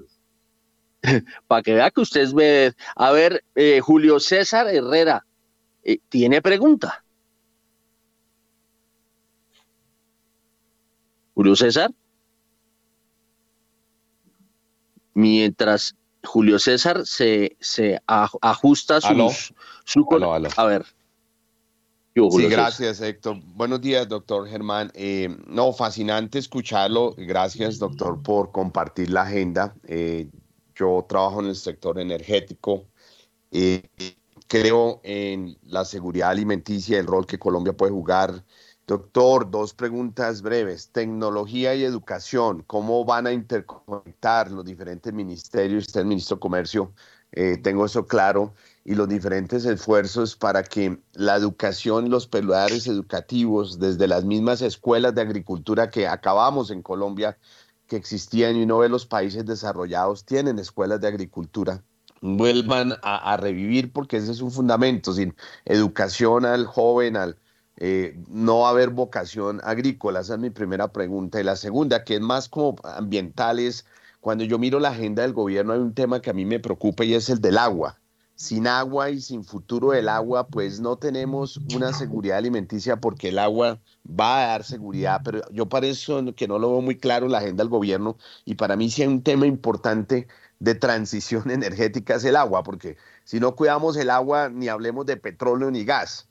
Entonces son como las dos cosas. Eh, ministro, eh, si usted nos puede dar algún, alguna idea, luz de cómo lo está pensando el gobierno. Sí. Eh, bueno, las preguntas fáciles que veas son muy interesantes. Aquí el punto es que pues habíamos quedado en una entrevista de media hora.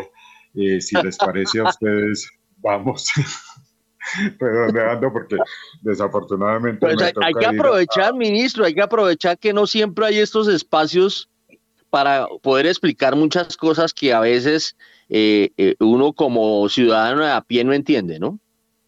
No, además porque ustedes esta entrevista llevan buscándolo mucho rato y yo cometí el irrespeto de no atenderlos a tiempo. Eh, entonces les ruego me excusen, siempre es un placer. Pero mire, mire qué interesante la pregunta, porque es que cuando dice uno el Ministerio de Comercio, Industria y Turismo, y dice uno política de reindustrialización, eso suena rimbombante, pero cuando uno entiende, y ustedes pueden ver en esa política que está ya publicada, que nosotros entendemos que solo somos un coordinador. Aquí las preguntas que usted hace son fundamentales. El tema, primero, del Ministerio de Ciencia y Tecnología y segundo, del Ministerio de la Conectividad, el MINTIC. Sin conectividad y sin proyectos de investigación, con misiones como las está planteando el ministro de Ciencia y Tecnología y con una alianza entre el Ministerio de Ciencia y Tecnología, el MINTIC, y las universidades, pero las universidades de provincia. Aquí también está comprometido todas las universidades de fronteras de la Universidad Nacional, bajo la dirección de Dolly, Dolly Montoña, la rectora de la Universidad Nacional. Pues esa alianza estratégica entre la universidad, el Ministerio de Ciencia y Tecnología y el MINTIC tiene que ver fundamentalmente con la transformación productiva, la educación y por supuesto la conectividad. Ellos están comprometidos con todo este desarrollo y por supuesto en la educación. En la educación es la diáspora colombiana importante son con nuestros científicos sociales y nuestros científicos duros. La diáspora y las facultades de ingeniería que son absolutamente necesarios. El SENA como el gran promotor del desarrollo tecnológico y si ven ustedes en la política de industrialización, allí tenemos una alianza muy de fondo para eso. Pero también en el tema de la agricultura, pues hombre, es que allí en el tema de la agricultura la relación virtuosa está entre agricultura, agroindustria y mal que bien los campesinos tienen dos características. En la pandemia nos dieron el 90% de los alimentos, pero también tienen autoconsumo y entonces la inversión grande está en el tema de la agricultura. Pero además, si vamos a llegar a los territorios, la alianza estratégica fundamental, esa conexión con el Ministerio de Transporte, por poner un ejemplo, en el Ministerio de Transporte porque sin vías terciarias, sin aeropuertos, sin la posibilidad de esa conectividad es imposible. Fíjese usted, es una política industrial, pero una política industrial comprensiva en donde nosotros solo somos coordinadores de unas grandes apuestas productivas que tenemos que manejar en, eso. Y en la política de turismo y en la misma política industrial, pues hombre, estamos trabajando con lo que hemos hablado nosotros, que es hacia una desarrollo de una economía verde, de la protección de la biodiversidad, de la protección del agua, donde en esto es fundamental todo el tema de la política ambiental, en donde el agua debe ser protegida por encima de cualquier proyecto minero, por decir algo, cualquier proyecto que afecte a los páramos, cualquier proyecto que afecte la biodiversidad. El gobierno es consciente de eso y usted ha visto que defendemos profundamente en el otorgamiento de licencias ambientales la defensa del agua por, por encima de cualquier otra cosa. Y en esto me podría extender todo lo que quiera porque el tema también es el tema de nuestras culturas, de nuestros conocimientos tradicionales que tienen que ver con la agroindustrialización, porque la biodiversidad más los conocimientos tradicionales, por ejemplo, en los sectores farmacéuticos y demás, representan un comercio de 400 mil millones de dólares al año. Y resulta que la biodiversidad ni la respetan y la vuelven transgénicos y se vuelve propiedad intelectual. Y los conocimientos tradicionales de nuestros indígenas, que son maravillosos para el sector farmacéutico, ni siquiera les pagan más allá de darles unos privilegios a los chamanes para que transfieran esos conocimientos tradicionales cuando podrían ser desarrollados por nosotros de una forma muy importante, por ejemplo, con la, eh, con la marihuana y la producción de todos los agregados en textiles, en medicamentos y en demás.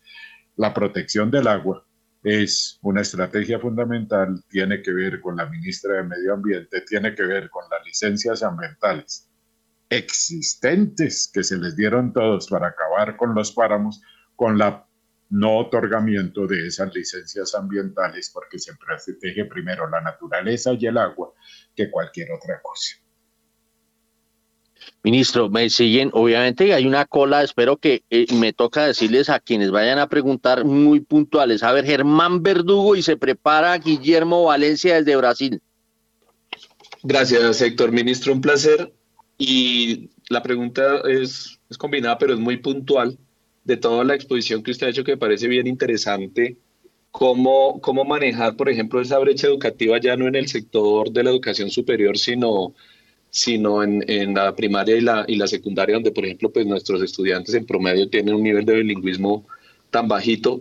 Y qué papel adicionalmente juega o consideran dentro de toda esta política de industrialización el mercado de capitales, porque lo escuché hablar un poco del tema de los bancos, etcétera, pero el mercado de capitales vía emisión de acciones de las compañías o vía financiamiento con bonos o vía financiamiento en fondos de capital privado, eh, pues es muy importante en muchos países del mundo en, este momento. Entonces, ¿cómo, ¿cómo considerar esos dos temas puntuales? Y muchas gracias, ministro. Mire, puntualmente, por ejemplo, dentro del programa de la política de turismo, ¿cómo es eso que estamos promoviendo una política de turismo para atraer viajeros al exterior y no tenemos guías bilingües? Ahí estamos dedicando unos recursos importantes del FONTUR para todo un programa de bilingüismo en los territorios, en esos territorios que aprovechan la biodiversidad y demás. Yo les voy a pedir excusas porque es que preguntas tan profundas como las del mercado de capitales son de alta economía y para mí es importante, por supuesto, el mercado de capitales es quien surte la posibilidad del financiamiento y de las inversiones hacia el futuro hay que tener, y le voy a responder muy puntualmente, un mensaje que el gobierno colombiano quiere dar, el Ministerio de Comercio Exterior, es que existe una total seguridad jurídica para las inversiones, el respeto de los acuerdos firmados internacionalmente por parte de Colombia y la promoción de que el mercado de capitales con esa seguridad jurídica pueda contribuir al desarrollo. Voy a pedirle excusas a sus oyentes pero es que si no, no cumplo una segunda cita y tú te diste cuenta que yo soy puntual y respetuoso de mis compromisos, entonces me daría mucha vergüenza incumplirle a gente que tengo citada en el ministerio. Óigame, ministro, ¿por qué no me deja que desde Brasil le pregunten, que sea la última? Y me, tengo como 80 pendientes, pero bueno, no importa, solo que sea la última. Guillermo Valencia desde Brasil y, y, y, y nos fuimos con el ministro. Ahora, si es necesario una segunda entrevista, va a ser un placer en unos días. Me da vergüenza con ustedes cortarla, pero no, con mucho gusto estoy a su disposición. A ver, Guillermo. Ministro, un saludo. Eh, muy interesante el tema que están haciendo de política industrial, muy interesante esa iniciativa de Boeing. Y respecto a su comentario con las enseñanzas del sudeste asiático, ¿hay algún acuerdo que se esté planeando con Taiwán, Singapur o Corea del Sur? Porque parece que esas transferencias de tecnología son muy necesarias para el país. Mire, parte de la estrategia de comercio, como usted sabe, pues por un lado tenemos los acuerdos normales de libre comercio o tratados de protección de inversiones que estamos analizando, estamos estudiando y estamos buscando los equilibrios, llámese G2 con México, llámese tratados de libre comercio, o así no se llaman, pero así les dicen, con los Estados Unidos de Norteamérica y con la Unión Europea. Esa era la estrategia anterior. Abrieron mercados, pero no teníamos oferta. Entonces los resultados no han sido los mejores porque no desarrollamos industrialmente al país en bienes y servicios de valor agregado. Entonces tenemos abiertos los mercados, pero tenemos desequilibrios porque no hicimos desarrollo productivo y agenda interna.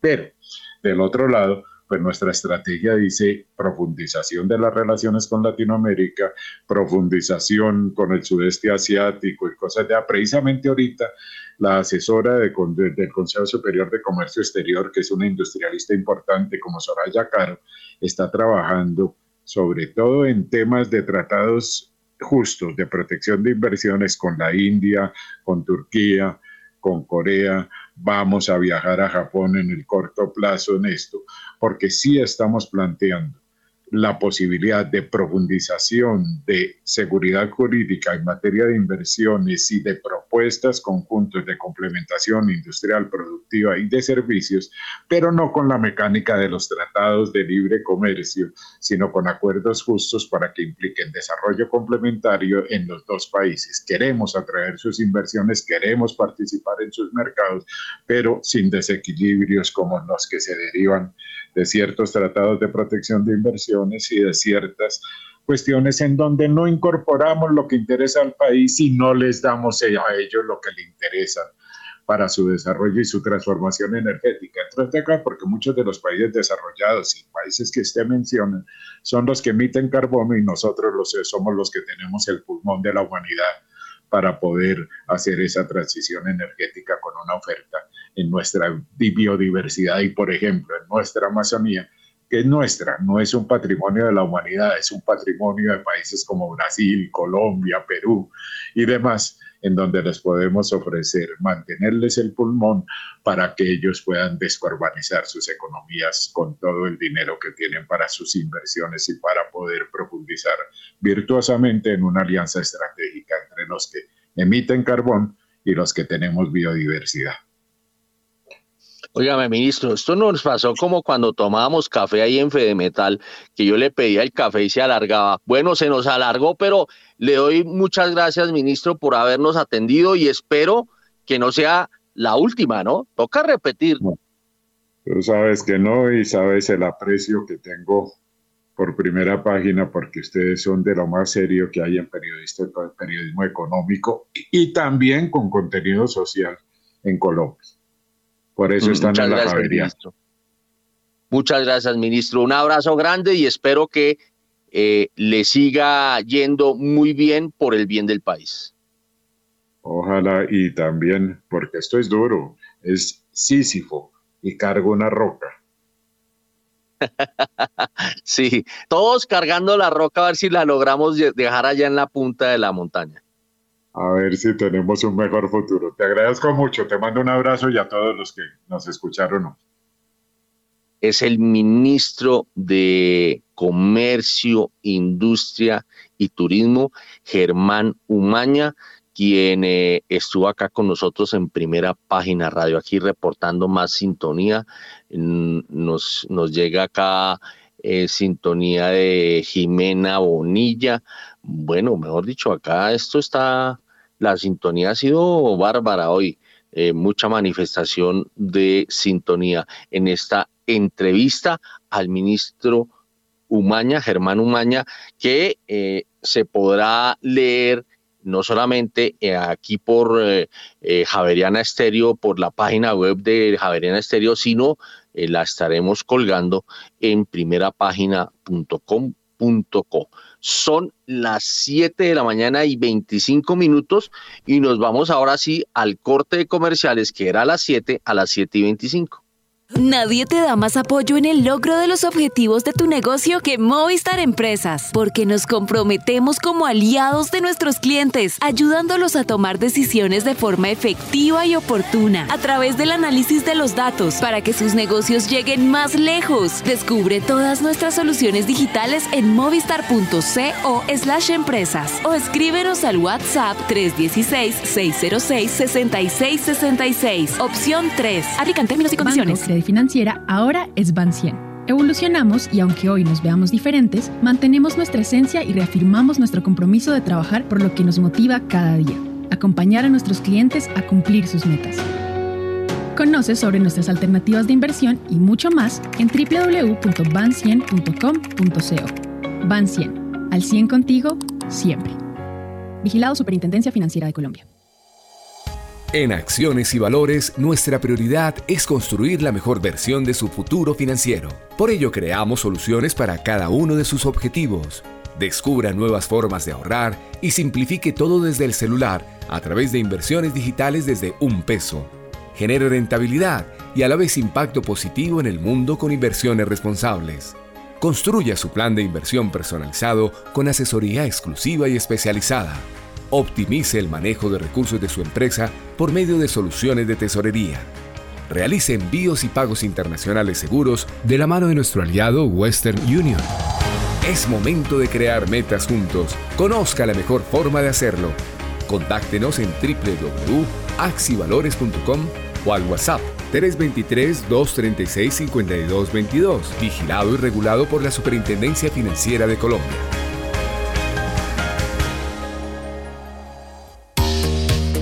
Los invito a que me escuchen todos los martes, de 7 a 8 de la noche, en vivo con Daniel Rincón, a través de los 91.9 NFM de Javerian Estéreo. Entrevistas, música, datos curiosos y recuerden, cada semana un tema totalmente diferente. Javerian Estéreo, sin fronteras.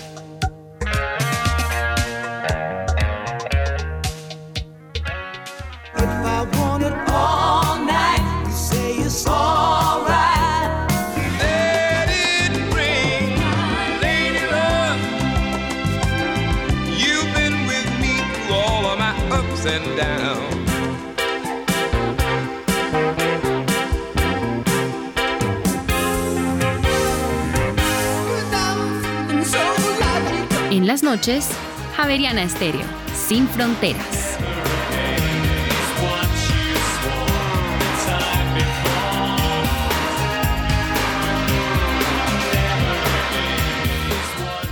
Soy Fernando Gaviria, ciclista profesional del Movistar Team. Desde que soy Movistar, puedo rodar con mi plan postpago sin preocuparme por los datos y puedo entrenar en casa con fibra Movistar, el internet más rápido de Colombia. Si activas fibra y postpago, te conviertes en Movistar Total y recibes más velocidad en tu internet, fibra y más datos en tu plan postpago. Todo por el mismo precio. ¿Quieres más posibilidades? Compra ya en movistar.co o llama al numeral 709. Nadie te da más. Movistar, tu operador de fibra. Aplican términos y condiciones.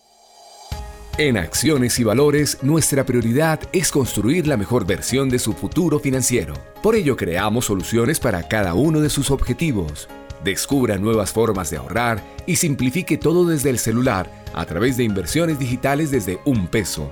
Genere rentabilidad y a la vez impacto positivo en el mundo con inversiones responsables. Construya su plan de inversión personalizado con asesoría exclusiva y especializada Optimice el manejo de recursos de su empresa por medio de soluciones de tesorería. Realice envíos y pagos internacionales seguros de la mano de nuestro aliado Western Union. Es momento de crear metas juntos. Conozca la mejor forma de hacerlo. Contáctenos en www.axivalores.com o al WhatsApp 323-236-5222, vigilado y regulado por la Superintendencia Financiera de Colombia. Javeriana Estéreo, sin fronteras.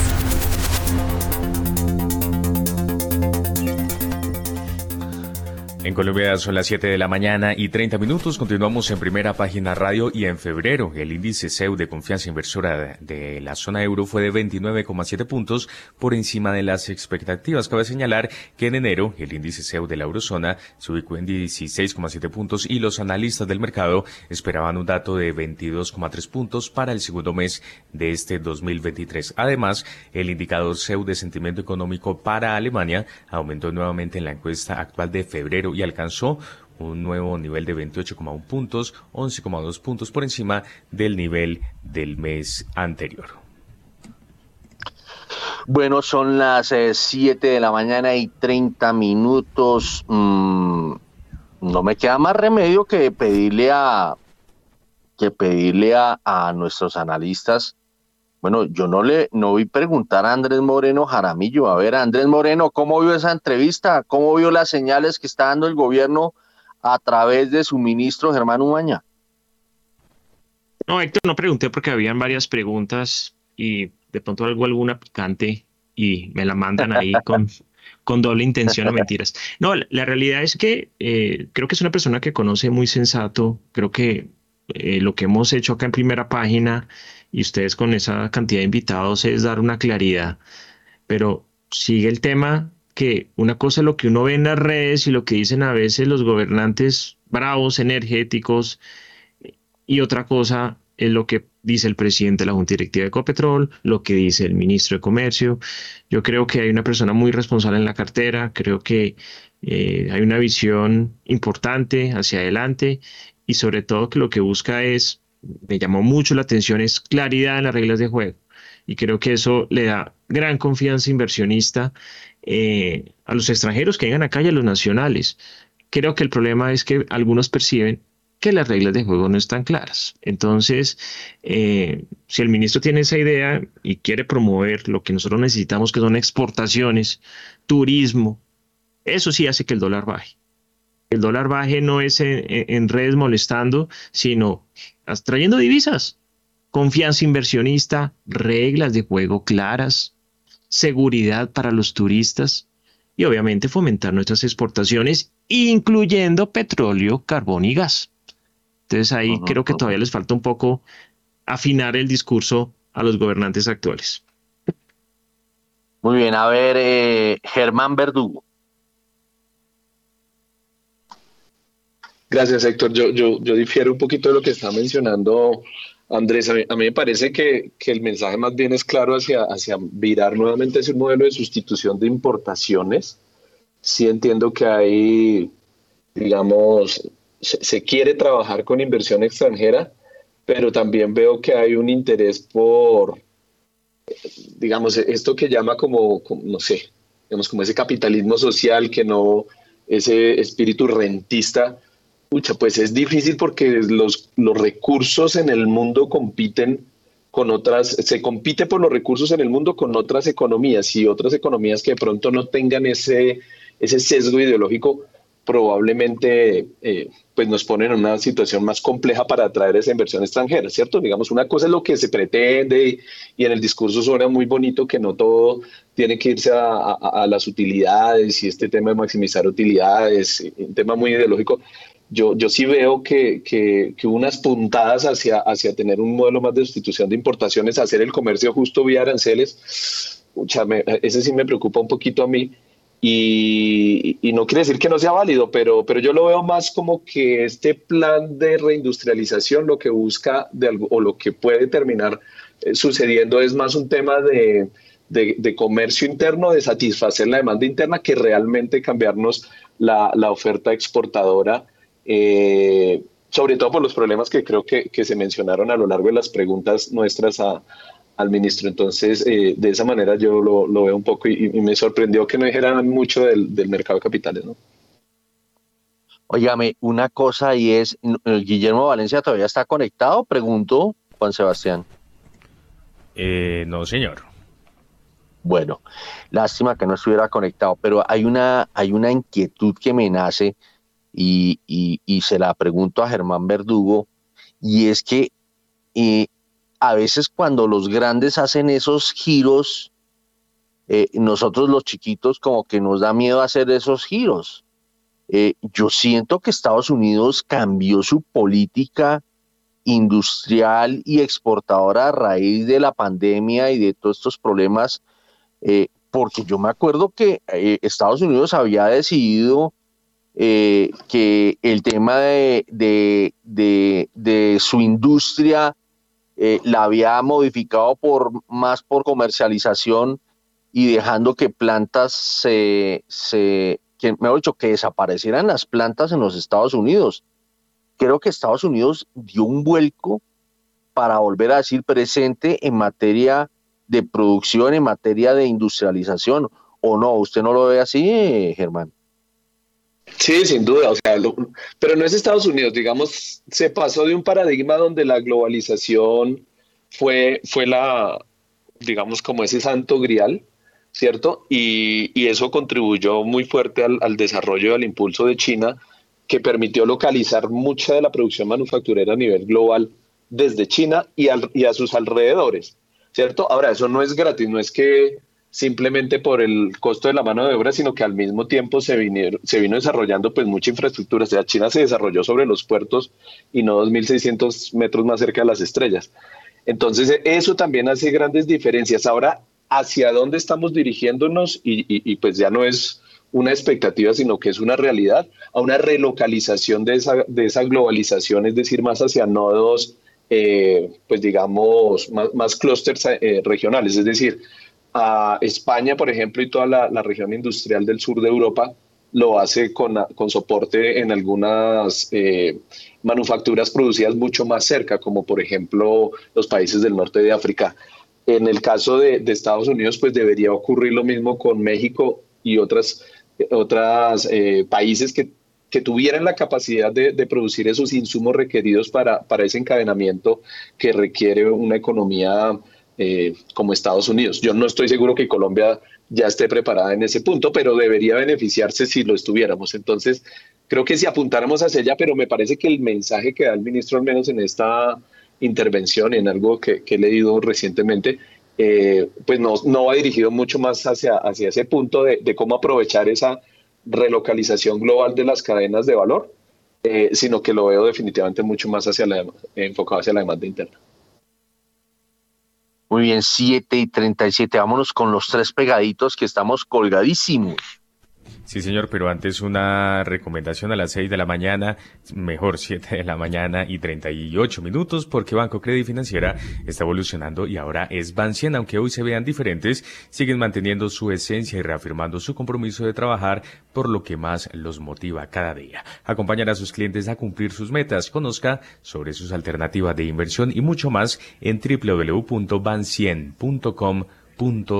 Bancien al 100 contigo, siempre vigilado, Superintendencia Financiera de Colombia, 7 y 38. ¿Cómo andan las tasas de interés? En primera página radio. La tasa interbancaria para hoy es de 12,78%, estable frente a la tasa vigente el lunes.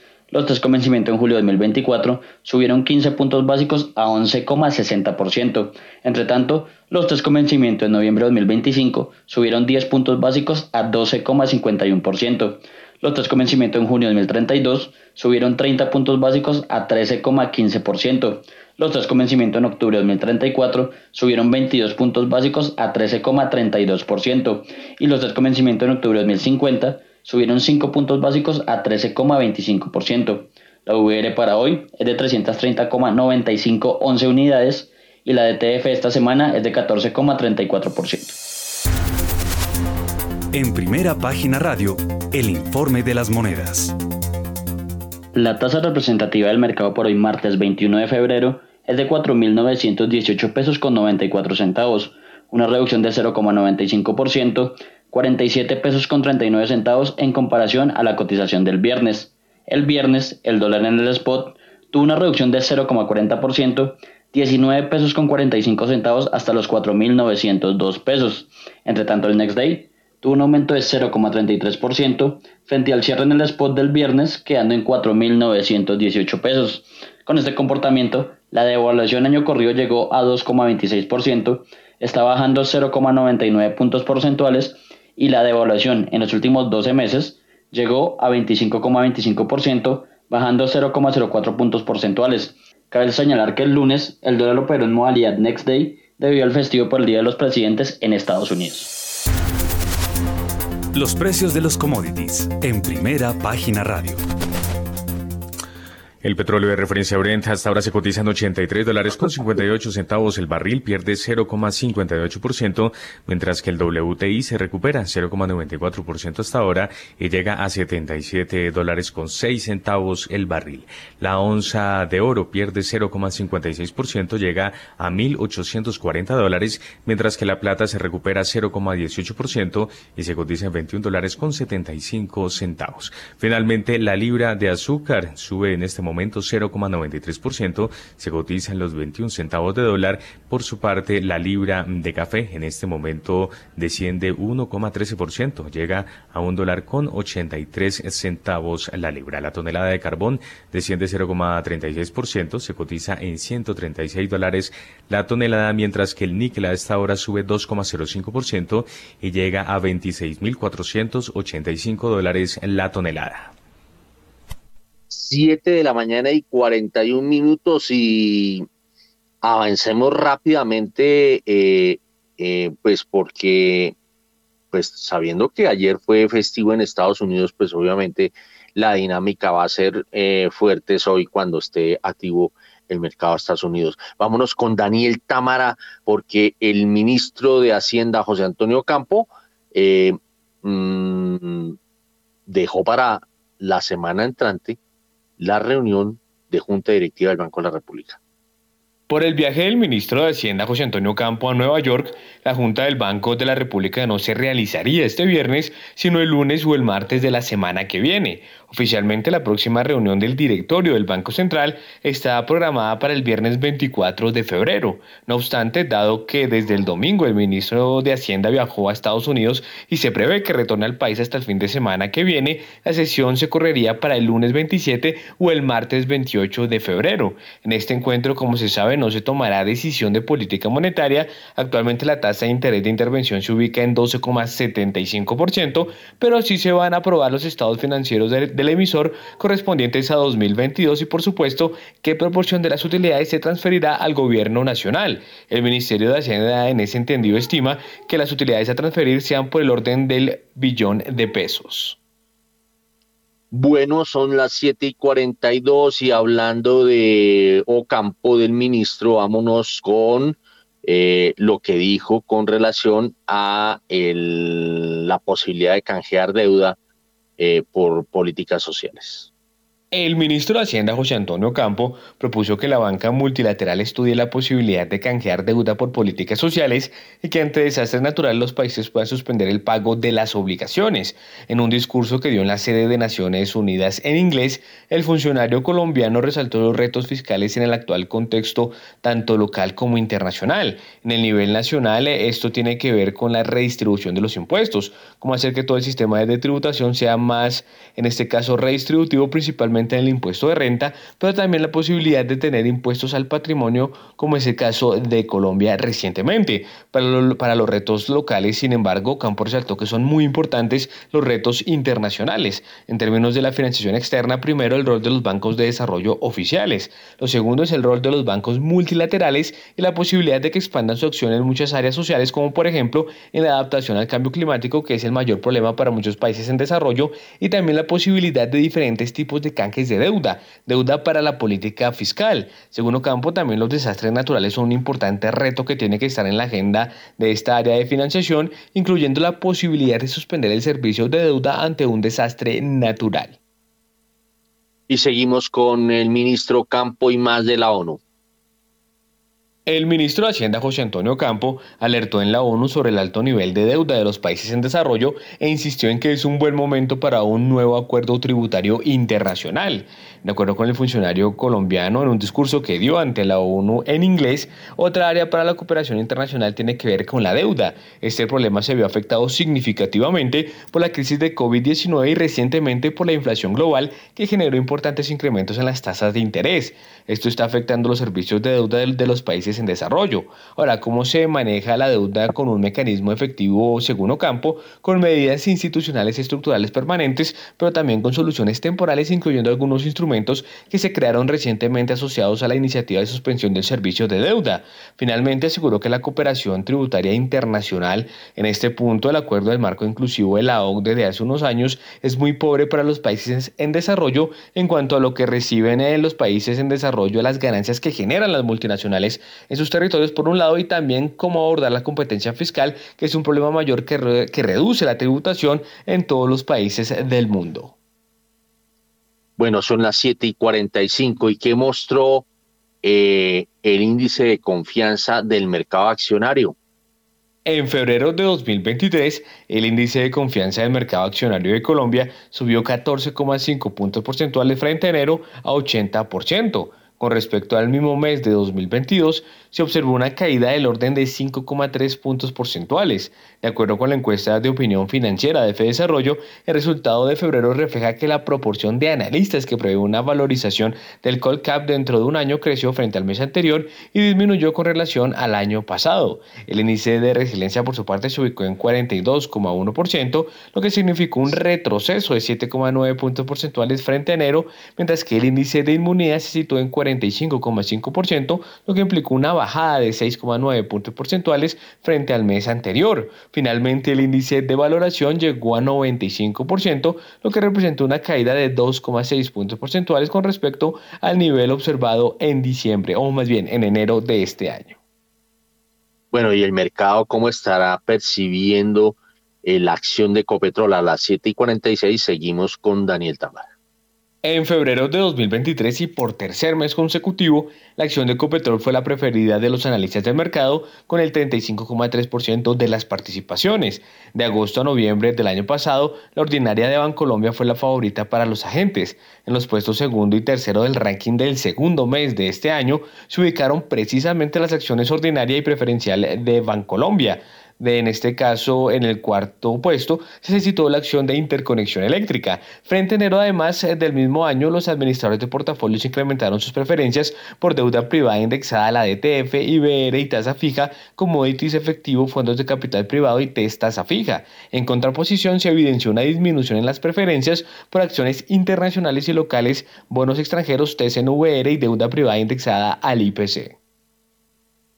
Bueno, a las 7 y 47, a ver, Andrés Moreno Jaramillo, aprovechemos este, estas manifestaciones de acuerdo a esta encuesta de Desarrollo en torno al mercado accionario, que veo que subió 14,5 puntos porcentuales frente a enero eh, a 80%. Estoy hablando del el comportamiento del índice de confianza del mercado accionario y eh, la, digamos, la atracción que tiene que sigue teniendo la acción de Ecopetrol. Andrés Moreno Jaramillo a las 7 y 48. Bueno, Héctor, esa confianza no la está reflejando el mercado, infortunadamente. Eh, de pronto los empresarios votan la encuesta en una percepción que pueden tener, ya que las acciones están muy baratas, que se esperan buenos resultados empresariales a pesar de alguna desaceleración a finales del año pasado ya un poco más, más confianza de pronto en que los peores temores de pronto no van a ocurrir, pero el índice de la bolsa cae 5,84% en el año 2023. Una locura teniendo en cuenta que el año pasado también cayó. Acciones como Cementos Argos, por ejemplo, a precios del año 2005, a precios del año de hace 18 años. Y adicionalmente índices como el FTSE también sacando otros emisores del mercado y cada vez menos extranjeros. Eh, los extranjeros también vendiendo unidades del MSCI Colcap, del, del ETF, inundando obviamente el mercado con oferta de acciones y pues las personas naturales intentando sostenerlo. Eh, la confianza puede estar, pero mientras no se aclare el tema de la reforma pensional y saber cómo van a seguir los portafolios estructurados de acciones de los, de, las, de los fondos de pensiones obligatorias en especial. Y mientras no vengan los extranjeros a comprar acciones, la confianza puede estar al 100%. Esto no va a subir. Esto sube cuando hay flujos de compra masivos, constantes, de corto, mediano y largo plazo, y no solamente a punta de OPAS o a punta de personas naturales porque nosotros no tenemos el músculo suficiente para hacerlo. En Colombia solo suben 8 acciones este año, Éxito 20%, Nutresa 14%, ETV 10% y Ecopetrol el 5%. De resto, suben muy poquito las acciones y, lo que cae sí es una, una locura. CEMEX 30%, una acción que ya se va de la bolsa. El Cóndor cae 26%, preferencial Semargus 25%, con concreto 25% en mínimos históricos. Cementos Argos Ordinaria 23%, Grupo Argos Preferencial 22%, cayendo mínimos históricos. La acción de PEI mínimos históricos cae 22%. La acción Grupo Sura Preferencial casi en mínimos históricos.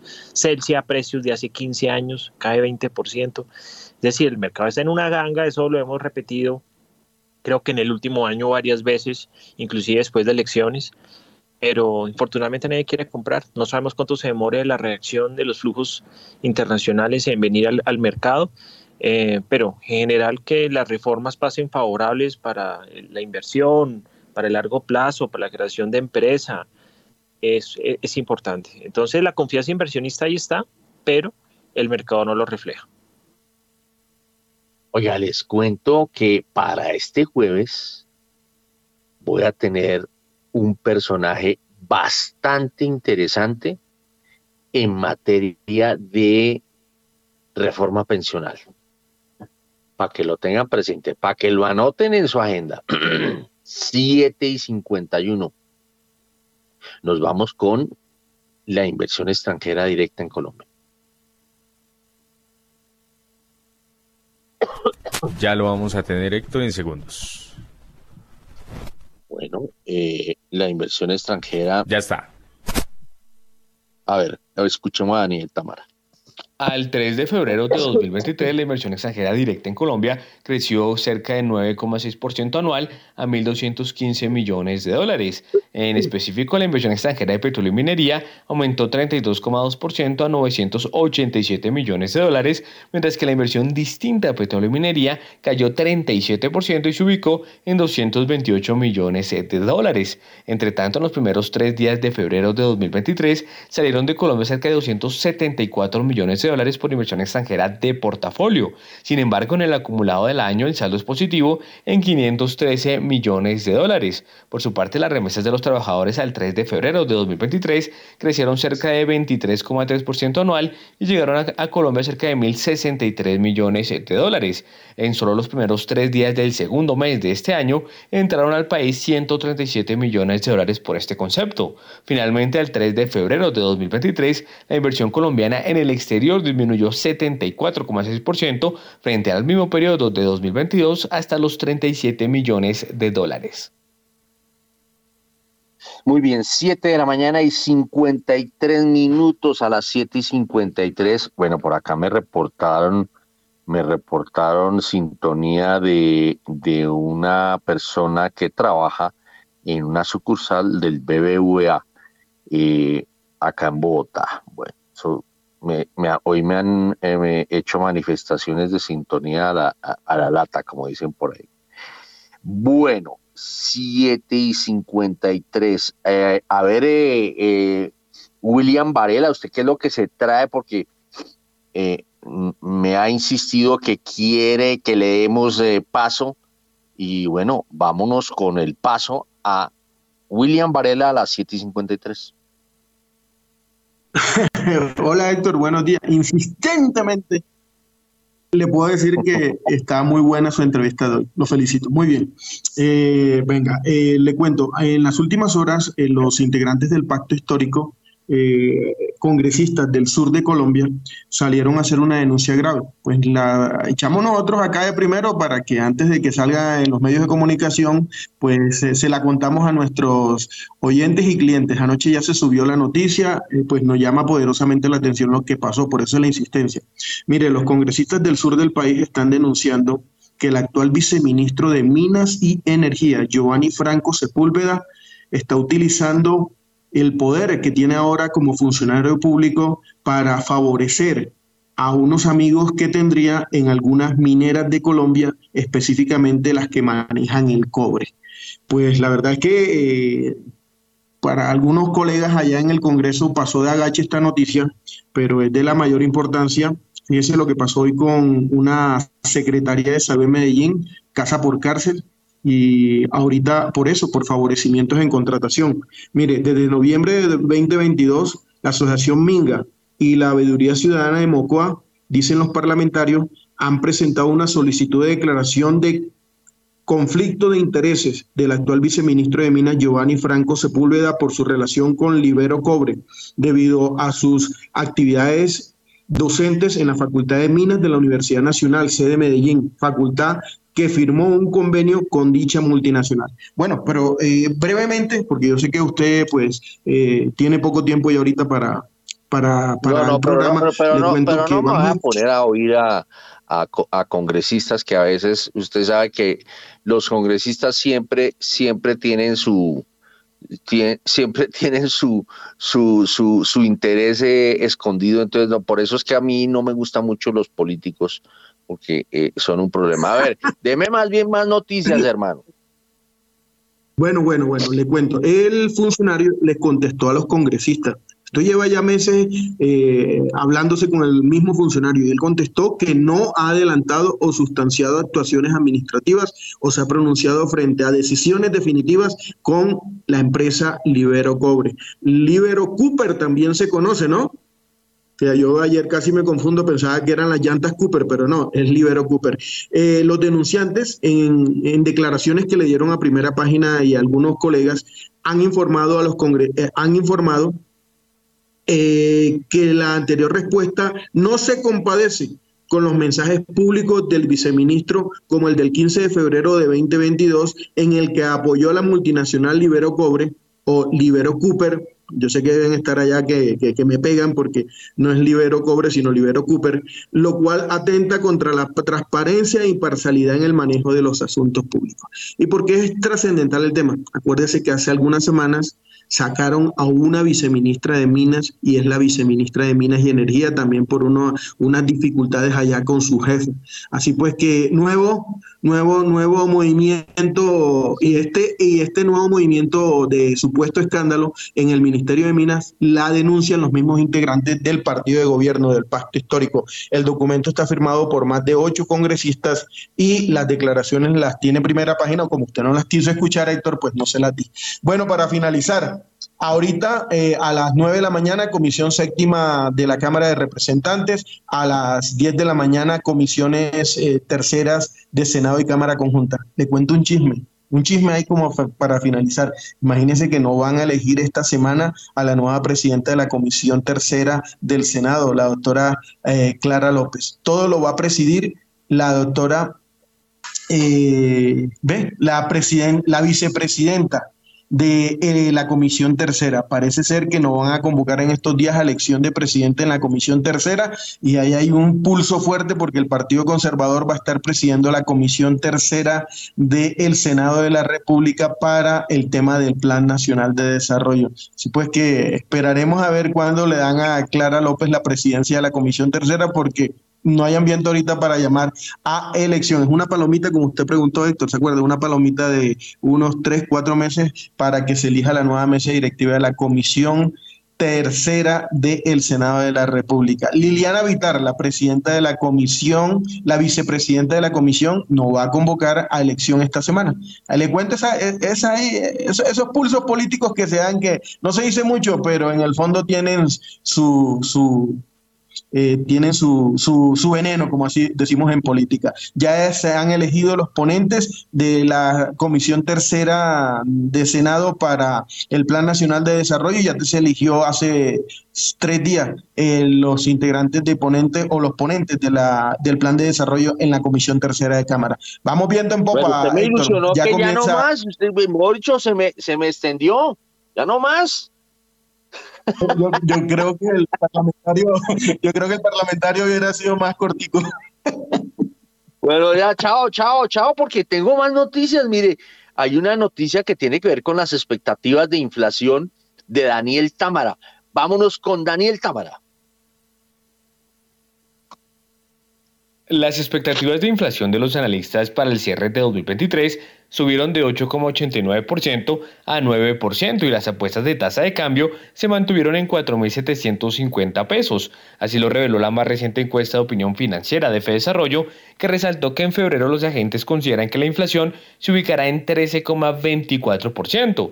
Además, se prevén que para final de año esta variable cierre 9% en un rango entre 8,7 y 9,91%, evidenciando un aumento en las expectativas en comparación al mes anterior por lo que éstas siguen por fuera del rango permisible para el Banco de la República, que es entre 2 y 4%. Por otro lado, en el segundo mes de 2023, los expertos consideran que la tasa de cambio se ubicará en un rango entre 4.693 pesos y 4.780 pesos, con 4.730 pesos como respuesta mediana.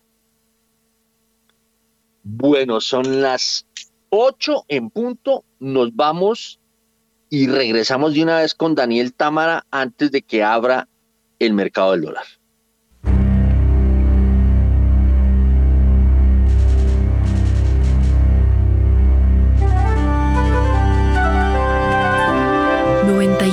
.9 Javeriana Estéreo, Bogotá. HJKZ. Sin fronteras.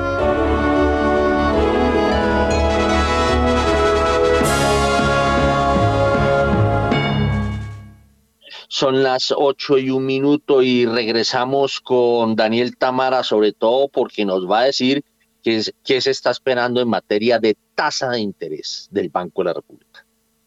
La mayoría de los agentes del mercado ubican la tasa del Banco de la República en 13,25% para mayo. La apuesta por aumento del PIB para 2023 bajó de 1,5% a 1%. De acuerdo con la más reciente encuesta de opinión financiera de Desarrollo, los expertos esperan además que el tipo repo se mantenga en este caso en 12,75% a finales de este mes, dado que no habrá decisión de política monetaria. Entre tanto, anticipan una reducción de la tasa de referencia a lo largo de 2023 hasta ubicarse en 11% en diciembre y en 10% en febrero de 2024. Por otro lado, la mediana de los pronósticos para 2023 en cuanto al crecimiento del PIB se situó en 1,1%, ubicándose en un rango entre 0,8% y 1,5%. El pronóstico de crecimiento para el primer trimestre de este año estuvo en 2,2%. Bueno, a las 8 y 2 minutos les cuento que eh, el pronóstico de primera página sobre el comportamiento del dólar a lo largo de la jornada, no de apertura, sino a lo largo de la jornada, está moviéndose entre 4.890 pesos y 4.950 pesos. Pero ya abrió el dólar. ¿Cómo abrió? A esta hora, abren los mercados en Colombia. A las 8 de la mañana y 3 minutos y mucha atención porque el dólar abrió este martes en 4.920 pesos, sube 18 pesos frente al cierre del viernes que fue de 4.902 pesos. Reiteramos entonces, dato de apertura 4.920 pesos, sube 18 pesos frente al cierre del viernes. Recordemos que ayer no hubo dólar en el spot porque fue día festivo en Estados Unidos. Bueno, a ver, Andrés Moreno Jaramillo, ¿cómo esta apertura y esto para dónde va? ¿Será que al fin llega no tan al fin, ojalá que no llegue a los 5 mil pesos. Bueno, Héctor, es una volatilidad fuerte la que hemos tenido este año. En apenas 6, 7 semanas ha pasado de 4.500 a 5.015. Es decir, puede pasar cualquier cosa. Ya en estos momentos el dólar sube a 4.923. Claro, cada vez que se acerca a 5.000, todo el mundo empieza a intentar vender y en la medida que baja, algunos empiezan a intentar comprar. Hay una volatilidad muy alta y es lógico, hay incertidumbre internacional, también hay incertidumbre local y adicionalmente recordar que ya tenemos una gran cantidad de capitales golondrina, diferencia que de años anteriores que habían inversionistas más calificados que se quedan acá a más largo plazo.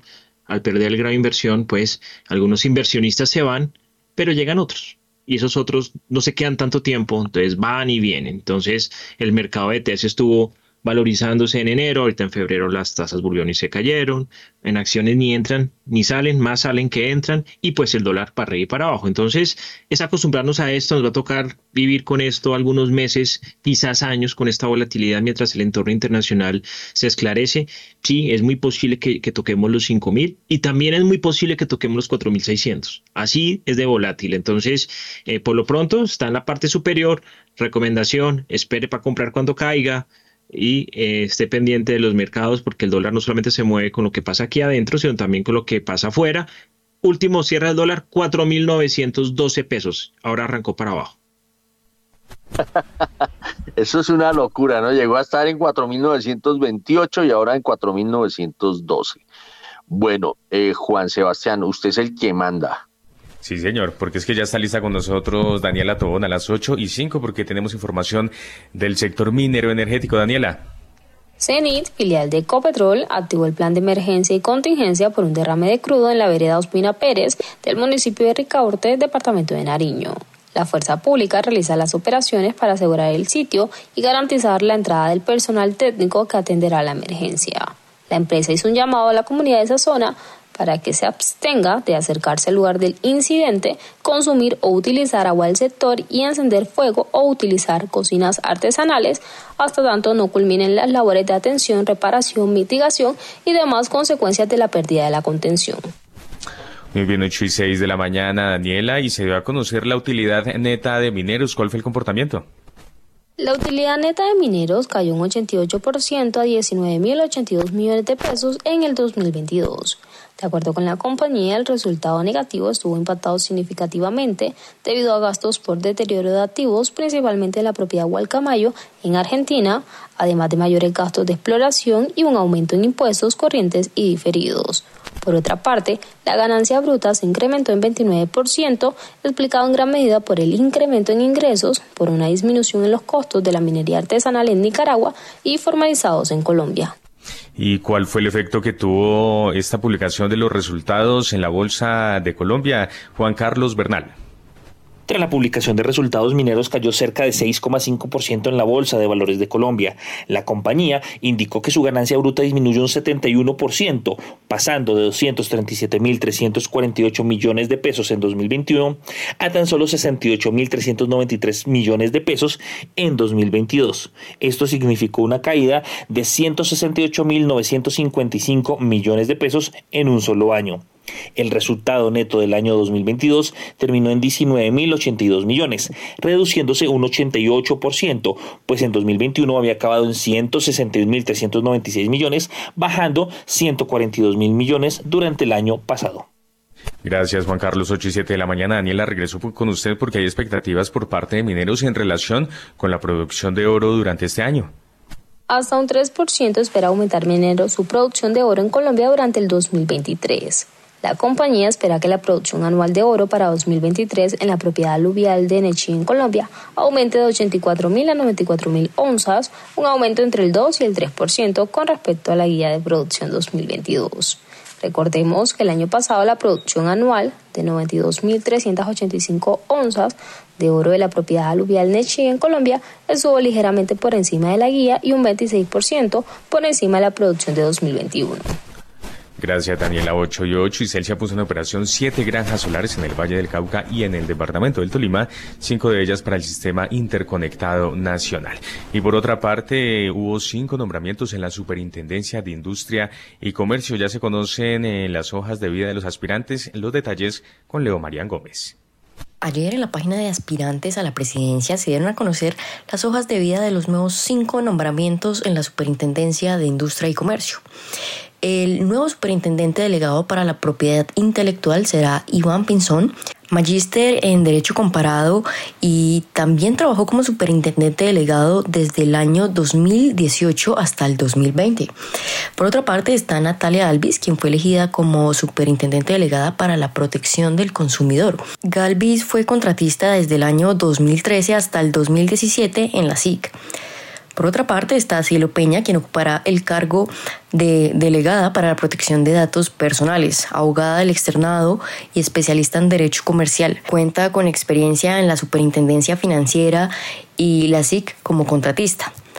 Ahora, el nuevo director de la Dirección de Investigaciones de Protección de Usuarios de Servicios de Comunicación será Luis Eduardo Aguiar, quien es abogado especialista en Derecho Privado y magíster en Derecho Público. Fue contratista del Canal Regional de Televisión y también trabajó como asesor en el Ministerio de Tecnologías de la Información y las Comunicaciones, más conocidas como las TIC. Finalmente, el nuevo secretario delegado será Juan David Lemus, abogado, especialista en gerencia de de Salud Pública y magíster en Dirección y Gestión de Servicios de Salud en la Universidad de Alcalá, quien fue jefe de oficina de la Fiscalía General de la Nación. Cabe recordar que actualmente se está realizando el proceso para elegir los cargos directivos de la SIC, eh, que pues estarán durante este gobierno.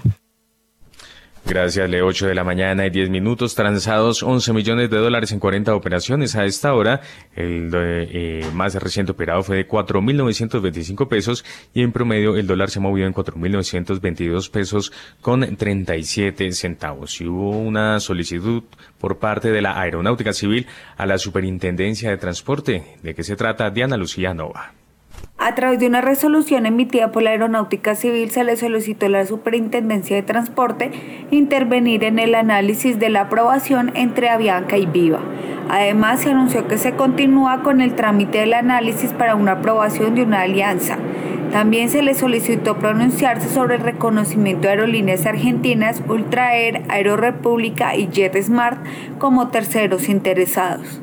Vale la pena recordar que el accionista mayoritario de Viva comentó que la aprobación de esta alianza no puede ser objeto de distracciones que lo alejen de lo realmente importante, la permanencia de Viva y su modelo de bajo costo en el mercado.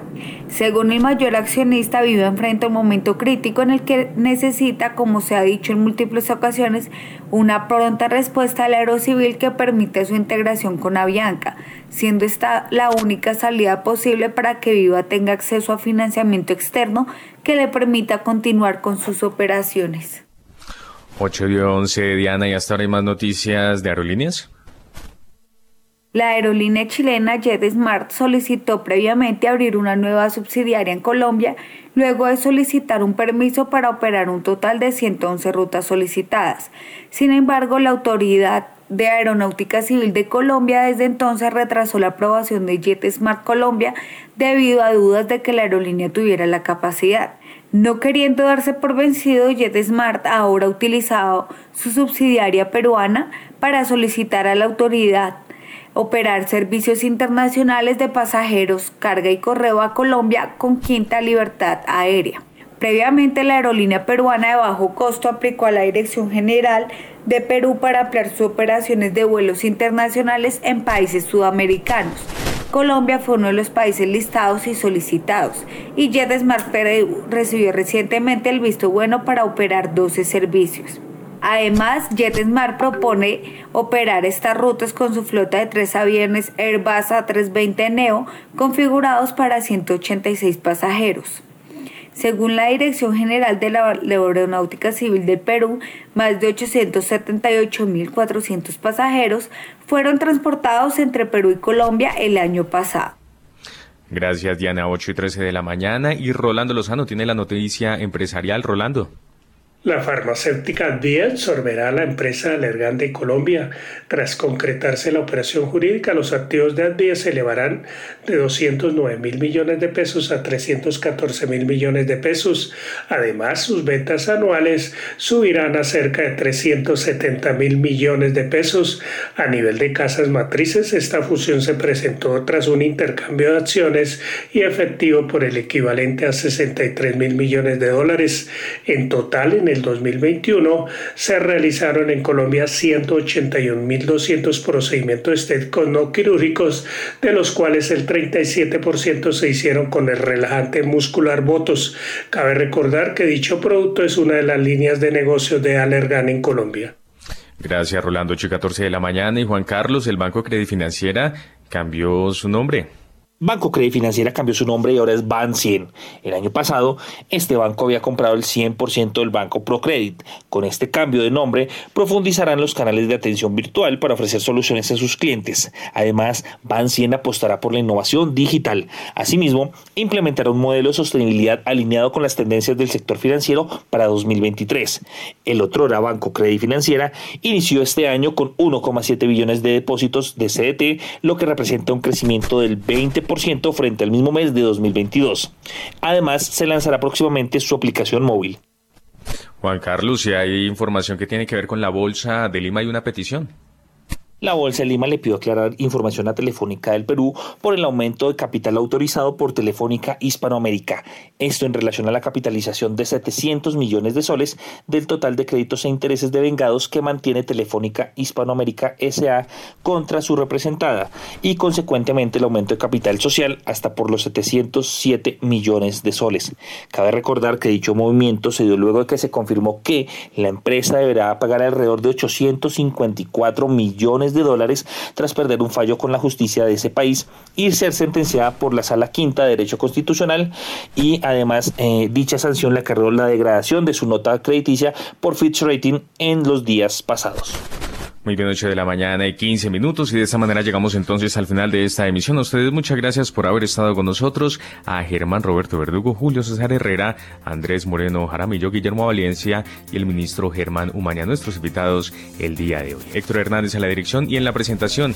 Quien les habla, Juan Sebastián Ortiz. Los invitamos a que continúen en Javeriana Estereo porque ya llega Mañanas Sin Fronteras. Que tengan todos ustedes un feliz martes. Thank you.